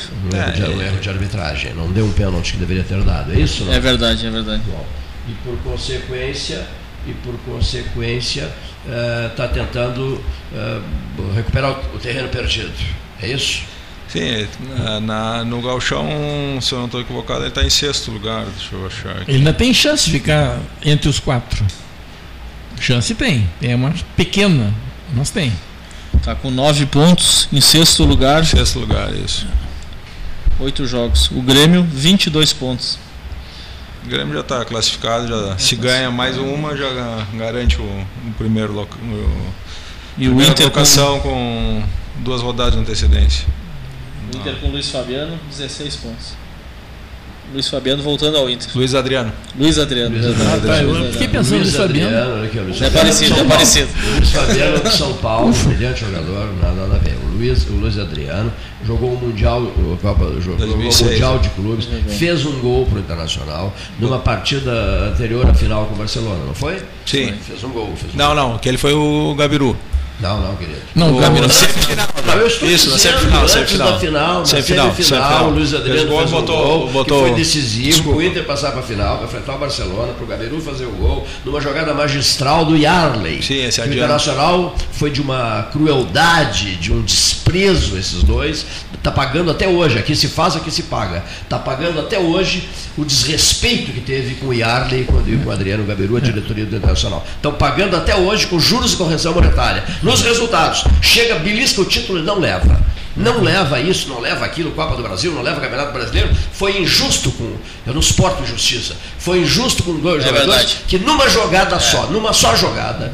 Deram o jogada- maior numa- título. mais de uma jogada, evidente, mas envolvendo os Sim, dois, é. ofereceu ao Internacional é, o maior título da sua história. É. 1x0 em cima do Barcelona, no Japão. É. O maior título da sua história. Depois deram um pontapé na bunda dos dois jogadores, Yarley e e- e Adriano Gabriel, e vão pagar essa fatura. Ah, você gosta do Inter? Se entusiasta, se entusiasma pelo Inter? Sim, me entusiasmo. Mas eu sou- antes disso eu sou justiceiro. Vão pagar caro pela safadeza que fizeram com o Yarley e com o Adriano Gabriel. Um depoimento meu, pessoal. Enterraram, enterraram seus. Hein? Esconderam. seus ídolos. Eles esconderam você deram um pontapé nos seus ídolos. Aliás, se faz muito isso em outras atividades também.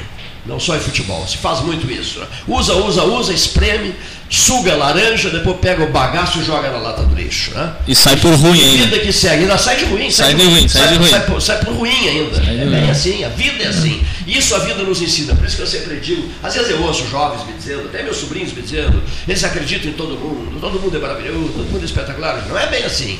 É olha a frase aquela do, do muçulmano, né? Sobre o número de dedos de uma mão.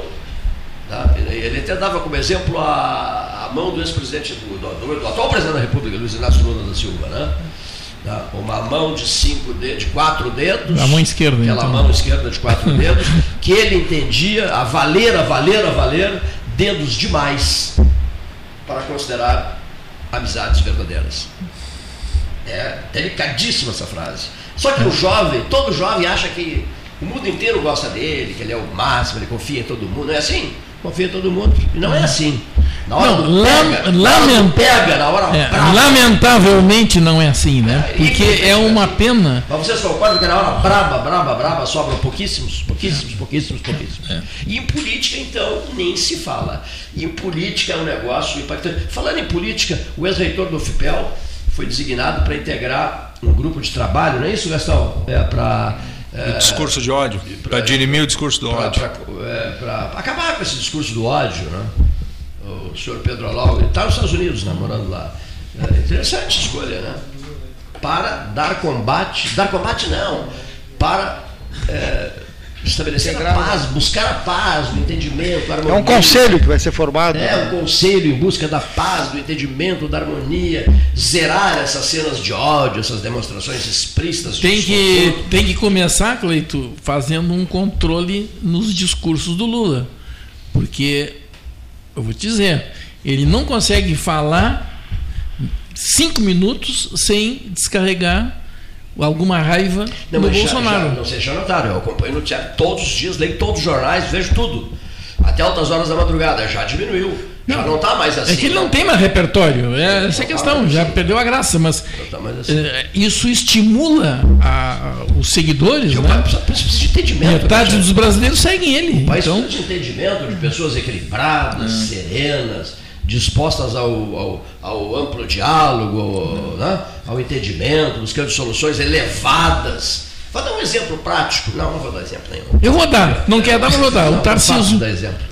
o Tarciso, governador de São Paulo, ele é assim. cedo ainda, né? Não, não tem nada de cedo. O Pra cara mim, vai muito a, a- a- é o quinto ano já que está num, em um cargo governador está estreando como governador. Não, mas como político não. Ele tava, foi ministro durante quatro anos. Na verdade, e eu não- mantém a mesma postura. E não, sim, eu estou dizendo isso. Falaste como político, mas ele é um técnico. Ele é um técnico. Ele é um técnico, ele não é um político. Ele é um Mas quem é que disse que não Coerente. existe, que não existe na política uma parte técnica? Ah, eu sei, né? Nós queremos a tarde Se tu sabes, ele não tem, não é político, ele não é é técnico, político, ele é ele não, é fama ele não é técnico. político na forma de um. Tá, mas é político. Renan ser governador de São Paulo não ser político, não existe isso. Tem, tem que conversar com. Com Muito- o- Olha, o cara chegou, onde chegou em São Olha, Ele cara, foi retirado da área técnica. Foi, isso, Tá, mas- isso quero que vocês entendam. Ele foi retirado. Tá, mas é um político, técnica. ele é um Claro, político. o é Governador de São Paulo. É o segundo orçamento da República. Mas Claro que ele ajuda do, do área Gilberto. Kassab, que é um político importa de onde sai, que é uma raposa, que conhece bem Não as da de São onde ele Paulo. sai, ele pode sair de onde quiser, pode sair na- até de, um, de, um- de uma área do- da igreja lá. Mas o que eu quero dizer é o seguinte: ele retrata a fragilização da classe política. Tá me entendendo? Foram buscar um técnico para fazer política porque os políticos estavam profundamente desgastados. Qualquer criança sabe disso, meu Deus. Claro, sabe que qualquer criança hoje sabe disso. Ficou um vácuo em São que o Paulo. co- que esse, esse conceito de político é que está errado. Nós temos que mudar o conceito. Entende? Que o político ele não cuida da cidade, ele cuida do cidadão. É diferente, entende? Ele não cuida dos seus. Em São Paulo ficou um vácuo. Do seu jardim, quando ele cuida do jardim E ele todos. aproveitou bem. Quando o Dória saiu, ele aproveitou bem esse vácuo. Aqui no Rio Grande do Sul ninguém aproveitou. O Eduardo Leite saiu, voltou e ocupou de novo espaço. Lá no São Paulo não teve essa. O Dória saiu e não teve volta. Ele deixou um espaço Dória aberto. muita bobagem É. também, né? Seja o motivo bobagem. que for, né? Agora, disse uma eu coisa. estou falando da atuação dele. Sim, sim, sim, sim. E eu só quero dizer para vocês, ouvintes, da origem dele. Só isso. Ele não foi, ele foi retirado de uma, de uma academia de ciência política. Ele não foi buscado no, no, no, no- num ambiente marcado pelos altos brilhos políticos brasileiros. Não, ele foi buscado numa área técnica da área, de, da, da área do, do, Infraestrutura. do Ministério da Infraestrutura. Retiraram um técnico do Ministério da Infraestrutura que mostrou serviço, brilho na palavra, convincente na sua fala, tá entendendo? Ele nos deu uma entrevista para o Gastalho e para mim de verdade. 45 minutos, olha aqui, ó. ele conhecia os problemas todos do Rio Grande do Sul, Três. Desce Aqui, três. 45 minutos no 13 horas. Desce O técnico- três, o técnico desce três motivos para ele ser um bom político aí já. Nessa tua fala, Sim, três mas ele motivos. foi buscado na área Não importa onde ele vai ser buscado, Cleiton. Claro que não importa, Cleiton. Não importa. Não importa. Qual não importa? Claro que não. Então precisamos de mais políticos técnicos, é isso? É, então, Precisamos mais políticos Nós temos que técnicos. mudar o conceito dessa história, esse é que é o problema. Eu acho que a mudança do conceito não, mas talvez a Não, o conceito que as pessoas dão Sim, aí sim. não é correto. Aí sim. É que aí tem sim. que ser modificado. É. Bom, eu A interpretação da política. né? O seu Eduardo, o seu Eduardo, aqui, terminamos, né? Olha aqui, ó. Eh, Ainda não, não, não. A sugestão é passe, passe agora. Ontem foi um sucesso, graças a Deus. Você que quer continuar ouvindo essa conversa, uns minutinhos mais, dez minutos mais e tal, quer continuar ouvindo essa conversa? Gostei dessa conversa, engatilhei aqui, olha aqui. Tô pronto pra guerra. Olha aqui, ó. Passe, Vamos lá, vamos passe pro. Olha aqui, é simples, olha aqui, ó. Passe para Pelotas 13 hors.com.br Pelotas 13 hors.com.br É a 13, é o 13H, é o 13H é, web, né? É, Você segue o, o nosso site, né? Vá ao site, po- poste isso, pelotas13hors.com.br e continue conversando conosco no ar, no ar com um som muito bom né, neste 13 diferenciado de hoje. Mu- Muito boa tarde a todos os ouvintes. Continue conosco no 13, no Pelotas 13. Ponto, 13hors.com.br, 13 horas, tá? E quem é que falou isso aqui, ó? Lu... Um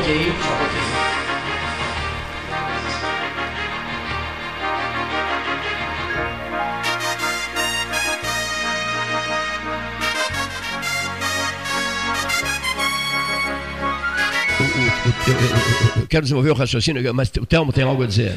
Lula procura culpados e pouco oferece soluções. De quem foi essa frase? É isso aí. Quem está sempre procurando culpado e culpando é porque tem culpa, né? Porque a gente só dá culpa para outra pessoa quando tem a culpa para dar, né? Ninguém oferece o que não tem. Mas nós vamos ficar um ano discutindo isso, né? Claro, Um eu vou ficar quatro isso. anos discutindo isso, Cleiton. Um Porque discutindo é o fato da gente deixar as coisas notícias do passarem. dia, os videozinhos do dia, as provocações do dia, tá insuportável. Eu, tô- eu tô cansando. Eu já não vejo mais televisão, estou desabafando aqui com você. Eu já não vejo mais televisão e eu comecei a cansar dos videozinhos, tá entendendo? É 200 vídeos por dia. Eu não vou conseguir fazer mais nada a não ser ver vídeo. É Tá muita é uma provocação de lado a lado, é uma republiqueta mesmo. Ó. Em vez de elevar o espírito, o 13 horas hoje elevou o espírito. Que, no, que- em, que- sentido? Foi um programa forte, marcante, importante sobre a questão da, da federal. Né? Um assunto delicadíssimo, delicadíssimo, o fechamento das residências médicas, consagradas, famosas e tal, e, e foi feito em altíssimo nível. Agora, eu gostei de uma frase, Neif, pronunciada pelo Eduardo Carreira, quando ele disse assim: tudo bem, o cidadão que está ouvindo, está com problemas de saúde, que tem familiar com problemas de saúde, que precisa de uma cirurgia, Essa é que, questão. que- esse é um grande problema. Então essa pessoa, a paciência dessa pessoa, ela, ela, ela, ela já está no limite, no limite. Ela está cansada de reuniões. O teu discurso é muito interessante. Ela está cansada de reuniões, reuniões, reunião com o grupo A, com o grupo B, com o grupo C, com isso, com aquilo, com aquilo outro, empurra para amanhã. Foi ontem uma reunião, passou outra para hoje, de hoje vai passar outra para amanhã. Hoje, hoje é sexta. Até ir da Brasília. Hoje é quinta ou sexta?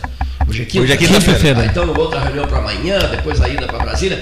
Isso que eu quero dizer, destacar. Não é fala minha, é fala, é fala tua. Então eu vou. As pessoas. Porque a pessoa que precisa da cirurgia, urgência. ou a, fami- a família, não quer saber se é da União, se é do Estado, se tem reunião, se não tem reunião, se vai ter concurso, se não vai ter concurso. Ela precisa da cirurgia. Ela tem que resolver. Ela está com dor. Sabe quer saber quanto ganha tá anestesista, quanto- A pessoa. Qual é o problema? É que Todo mundo aqui ficou doente. A pessoa doente Gastão. se fragiliza. Não, tá- não quer saber de outra coisa. Não quer ver futebol, não quer luz, não quer. Só pensa, só pensa na tua doença. O problema é que o Estado brasileiro tem muitos governos. Essa é, pro- essa é a questão. E cada governo faz a sua política de saúde, a política de educação. Muda É o governo municipal, é o governo estadual, é o governo federal. Mas o. Estado brasileiro é um só. O cidadão brasileiro é o cidadão do Brasil. Não interessa se ele está em Pedro Osório, em Canguçu, ou lá no Nordeste, não, interessa. Há uma né? palavra de ordem nisso tudo, que é. Essa palavra é- é- eu levo ela muito a sério, olha aqui, ó, que é pleno envolvimento em qualquer situação, qualquer causa, e início, meio e fim. Pegar uma determinada pauta, tá, tá um som aí saindo aí, ó. pegar uma determinada pauta, pegar uma determinada pauta, tá entendendo? E esgotá-la até resolver, é isso, esgotar até resolver. E dar um manchetaço depois. Está resolvido esse problema. Aí as pessoas, pelo menos, dirão, meu Deus, graças a Deus, que alívio. Não está vendo isso, não está vendo momento de alívio para ninguém. É tudo uma conversa permanente. Olha aqui, ó, quaisquer que sejam as pautas em toda hora. A, a seca, é, essa, essa- esse problema está antigo já também. Tá antigo, né? tá antigo. É, essa estiagem, meu Deus Todo do céu. ano a gente ouve falar Todo da estiagem, ano, todo, todo ano. A balneabilidade, a balneabilidade da- das praias Sabe, do Laranjal. Cleiton, Meu Deus do é céu, tá ninguém um- aguenta um mais, dos cara. Problemas, um dos problemas, e tu iniciaste falando, e eu ia fazer um comentário, mas tu não deixaste, ficasse falando, é sobre um monte de comissão que tem para tudo. Sabe, os caras que fizeram uma comissão para construir um cavalo, sabe por que terminaram com um camelo? Entende? Porque as comissões, elas, ter, elas começam e não terminam. O famoso Chesterton, né? O inglês que, que que lançou essa, né? Um camelo é um cavalo projetado por uma comissão. Exatamente. Na eleição de 1929, está no, no, no livro do Lira Neto, do Getúlio Vargas, no primeiro livro 1, um, tem, são três, já se debatia a questão da seca. Imagina. O, o- promessa de governo, 1929. 29. Ninguém daqui era nascido. O assunto é sempre o mesmo, né? Tá, isso é, É sempre o mesmo. No governo do Juscelino ele fez os açudes aqueles, ele fez o Em janeiro de 2086 vai ter problema de seca. sabe Não tem que ser problema de governo, É, é, problema de Estado. é. tio. Ah, eu, eu tenho uma palavrinha que define tudo. Política pública de Estado, Eu tenho uma palavrinha, governo, que eu tenho uma palavrinha de governo que que, a, que a nada. 13H deve popularizar. É uma palavra só, só, só uma palavra. Deve, deve popularizar. Inclusive vai ajudar a, a, a 13H a se entender melhor com a população. É uma só palavrinha que depois de 45 anos de debates diários é, é a palavra que está faltando, continua faltando. Desde 29, como o Gastal recuperou ali, esse episódio, se fala em seca desde 1929. Falta desde 1929, claro que muito antes disso, mas eu vou aproveitar o ano que ele cita. Falta gestos. Gestos. Essa é a palavra, gestos. Falta gestos. Gestos do cidadão, gestos do político, gestos do professor, gestos de qualquer administrador em qualquer área de atividade, gesto do legislador, gesto de quem quer que seja espalhado por esse, por esse Rio Grande, por esse sul do estado, etc, etc. A, seu Cleiton, uma palavra com a sua experiência de 45 anos de debates, resuma tudo numa palavra, na suprema carência. Gestos, gestos de grandeza. As pessoas sendo capazes de se entender com o inimigo, de dialogar, de compreender o inimigo, de, de, de dar um desconto, de perdoar, de buscar o diálogo, de buscar a conversa. Uma pessoa fez isso comigo. Nós éramos inimigos, tínhamos uma briga muito feia, dois jornalistas, e um dia ele me procurou no Café Aquário. Cleiton, vamos tomar um cafezinho? Vamos acabar com aquela nossa briga boba? Para mim já acabou. E- Rubens Amador. Para mim essa briga foi fezada, foi, mas passou, acabou. Eu, sou, eu não guardo rancores, Rubens. E ele, ele se emocionou e me disse, Cleiton, eu quero voltar a me dar contigo, quero voltar a conversar contigo, debater política contigo e tal. E estamos conversando maravilhosamente bem, tranquilamente, à vontade. É isso que está faltando. E o gesto foi dele, nem foi meu, o gesto foi dele, a iniciativa foi dele. De tirou as fichas, me procurou e disse, eu tenho vontade de conversar contigo para nós aparar as diferenças que temos. E eu achei bárbaro aquilo. Sabe por quê? Há um momento na vida da gente chamado idade, no qual a gente tem que rever uma série de coisas. O Neif sabe muito bem disso, eu sei muito bem disso, todos nós sabemos muito bem disso. O Neif e eu vivemos dramas parecidos na ala Covid da Sociedade Portuguesa de Deficiência e muita frescurinha, muita briguinha boba, inconsequente, antipatias gratuitas. Isso tudo some na hora em que você corre o risco de morrer. Na hora em que. Para um pouquinho, eu posso nem sair daqui. A gente via pessoas saindo em sacadas, porque as, as portas são todas abertas. Então você lá acorda de madrugada, se eu perdia muito sono, e vê, passam enfermeiros com uma pessoa ensacada, vai com o jeito que está, né? Não, vai, não bota o terno, gravata, nada, vai do jeito que está. para a cova. Posso ser eu amanhã, daqui a pouco e tal. Isso, tudo, tudo isso vem à mente da gente. Então, certas frescurinhas, atritos, diferenças, fofoquinhas, briguinhas idiotas, inconsequentes, infantiloides, elas não têm razão de existir. de existir. Estou sendo bem sincero aqui. O que é que em 45 anos de debates diários que serão completados, talvez, não sei, de repente nem se chega lá, no dia 6 de novembro de 2023, o que é que o senhor separa como palavra de ordem, seu Cleiton? Estou me entrevistando. A palavra gesto é o que falta. Gesto de grandeza. Compreender o drama do outro. Se associar ao outro. Conversar com o outro. Perdoar o outro. Buscar entendimento com o outro. Seja amigo, inimigo, conhecido, o que for. É isso que está faltando. E para a classe política, então, isso está faltando uma barbaridade. Por quê? Porque a classe política vive num outro mundo, numa outra esfera, num outro padrão, num outro status. São cercados por assessores. Assessor geralmente puxa saco e diz que você é a sexta maravilha do mundo. E não é mas você só ouve o assessor, você não ouve as pessoas capazes de, de dar um trancaço no sentido é, é, de, uma manifestação dura, pesada, dizer fulano de tal, estás errando, feio, nisso, naquilo, naquilo outro. Só escuta o que quer ouvir. Sim, só escuta o, o, o, o camarada só escuta o que quer ouvir. É isso que está faltando. A classe política está apartada das verdades e das realidades, meu Deus do céu. Olha o exemplo que foi dado há pouco.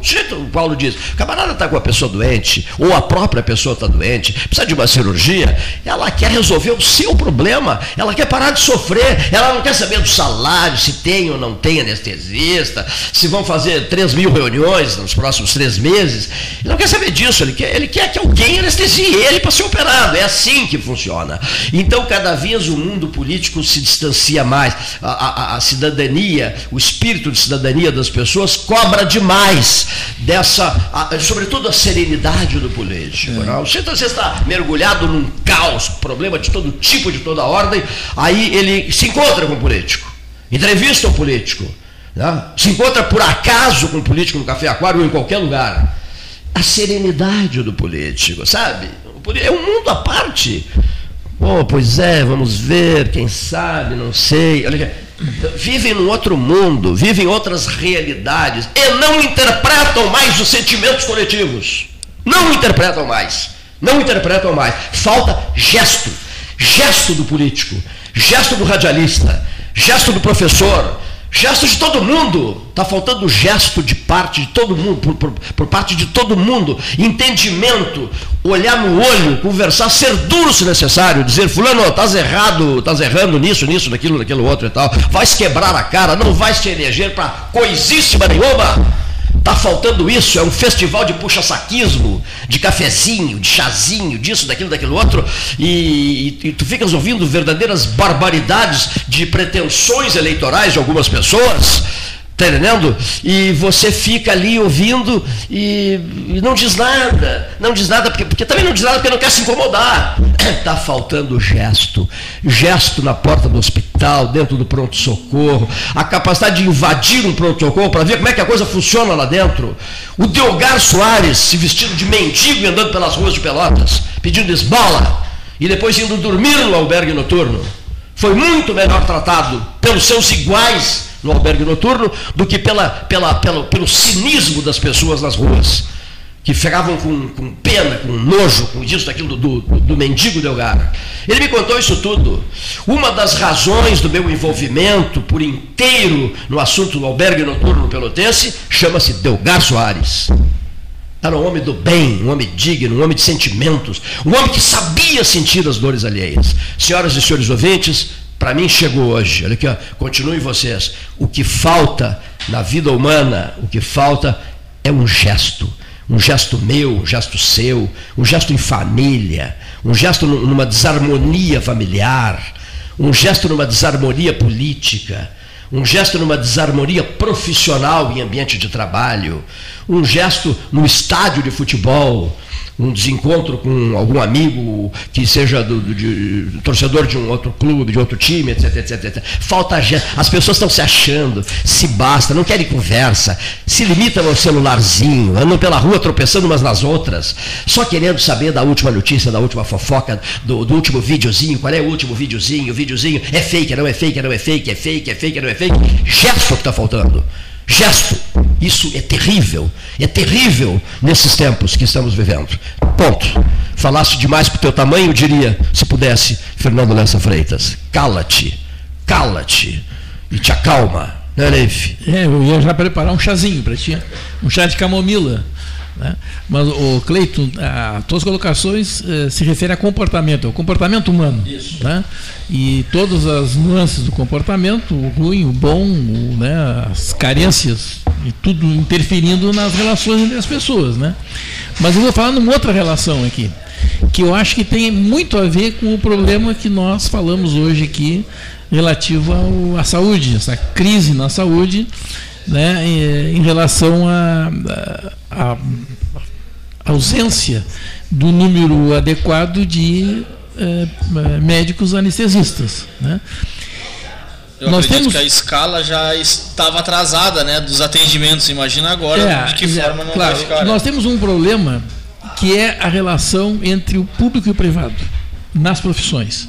Se a gente fizer uma análise de- eh, em relação às profissões, né, e o, o- a parte pública e a parte privada, né, e se nós somarmos a isso a questão da oferta e da procura dentro do nosso sistema, né, o nosso sistema funciona. Essa é uma das leis do sistema. Né? Então, tem oferta e procura também do profissional. Ora, se um profissional é muito bom e ele eh, começa a ser eh, buscado né, por instituições que paguem melhor, ou que deem condições de trabalho melhor, ou as duas coisas. né? Normalmente elas vêm juntas, né? Quem paga melhor dá melhores condições de trabalho. Naturalmente, esse profissional vai buscar e- vai optar por uma opção vai optar melhor. por isso, obviamente, né? Quer dizer, ele não está errado nisso. Ele não está errado nisso, né? Mas o setor público que atende um número muito maior de pessoas que o setor privado termina ficando com profissionais né, que ganham menos, portanto vão ter que trabalhar mais, usar mais horas do dia para completar um, um ganho que ele entenda de acordo com a sua É profissão. uma, é uma remuneração mais baixa. E é isso também nós vemos no- nos próprios planos de saúde públicos. Vamos tomar, por exemplo, o próprio IP. A remuneração que o IP paga para um médico é muito baixa em relação a uma consulta particular que esse médico recebe num consultório. Exatamente.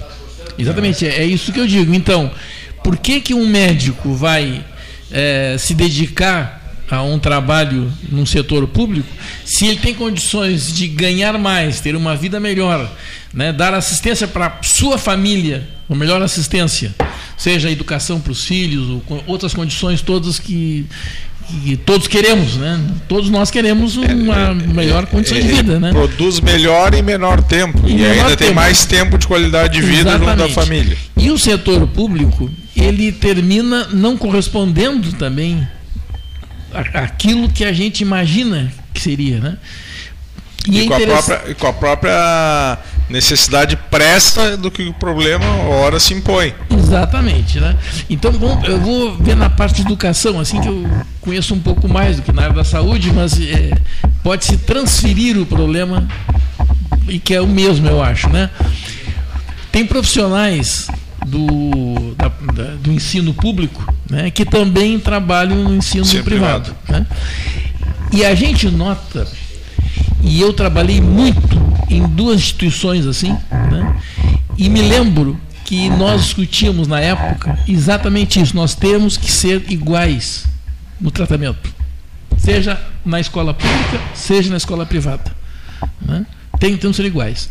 O dia que eu tive que optar entre a escola pública e a privada, eu optei pela escola pública, com um profissional. Né? Bom, então eu acho que isto é o que está faltando. Agora, o setor público tem também acompanhar nessa parte de eh, eh, pagamento de serviço, tem que acompanhar a parte privada. Né? E isso se, se estende em outros, é, até mais adiante. Vai se escolher um secretário municipal, ou um secretário estadual, ou um ministro.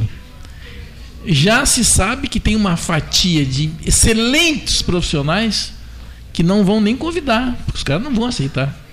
Né? É, nós, nós tivemos uh, Não vão aceitar. exemplos de, de, de próprios políticos, agentes políticos, agentes públicos que uh, deixar, deixar essa parte pública e partir para o privado. Nós temos o nosso ex-governador, o, o Antônio Brito, que é consultor empresarial hoje. Muito bem, mas chegou a hora do término do nosso 13 horas na web. Isso. Nós chamamos simplesmente de 13H. Né? E voltaremos para esse mesmo tema, mas os canais do, do programa Pelotas 13 Horas continuam abertos na web. Perfeito. E o ouvinte, né, Neif, pode ouvir daqui a pouco, mais tarde, à noite, na madrugada, não é, Leonir? Amanhã de manhã, amanhã à tarde e tal, está sempre no ar. A 13H Web está sempre no ar. Como é que a gente eh, acessa?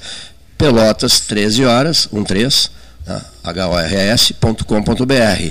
É uma barbada entrar no site através desse pelotas13horas.com.br e acessar a qualquer hora do dia ou da noite. O arquivo que temos de vozes é espetacular, são seis computadores superlotados do, nos últimos 45 anos. De repente você ouve depoimento de uma pessoa querida, amiga sua, E um o político que 13 você é sempre aprecia. 1 e o 3, não é, não é escrito 13. E- sempre é, sempre que né, for- um é 3. 13, é o um 1 um, um acompanhado do 3, É. né? horas.com.br. Noite e dia agora. Noite e dia no ar, noite e dia no ar. Isso nos deixa contentes. diria porque que- desse que esgota, né? 24 horas Claro, de noite é. e 24 horas É. de dia, porque ele pode ser acessado agora no Japão. Pode ser. E tem é razão, pode ser acessado em qualquer lugar do mundo. Então, sempre E outra- à noite tem programa, sempre no, no mesmo horário E, dia. e assunto programa. nunca se esgota, porque, tipo assim, terminou 13 às 2h30, 2h35, eh, a gente continua. A gente continua no 13H, né? o que facilita e não mata assunto nenhum. O assunto pode ser eh, levado até as últimas consequências. Né? Eh, esgotado, a expressão correta é: ah, o assunto será esgotado. Determinada pauta será esgotada, porque tempo não importa. Isso é uma das marcas da 13H. E a programação prossegue. Na 13H você continua ouvindo entrevistas, debates, participações, etc, etc, etc. Assunto não falta. A, a, por isso a frase necessária é até daqui a pouco. Bye.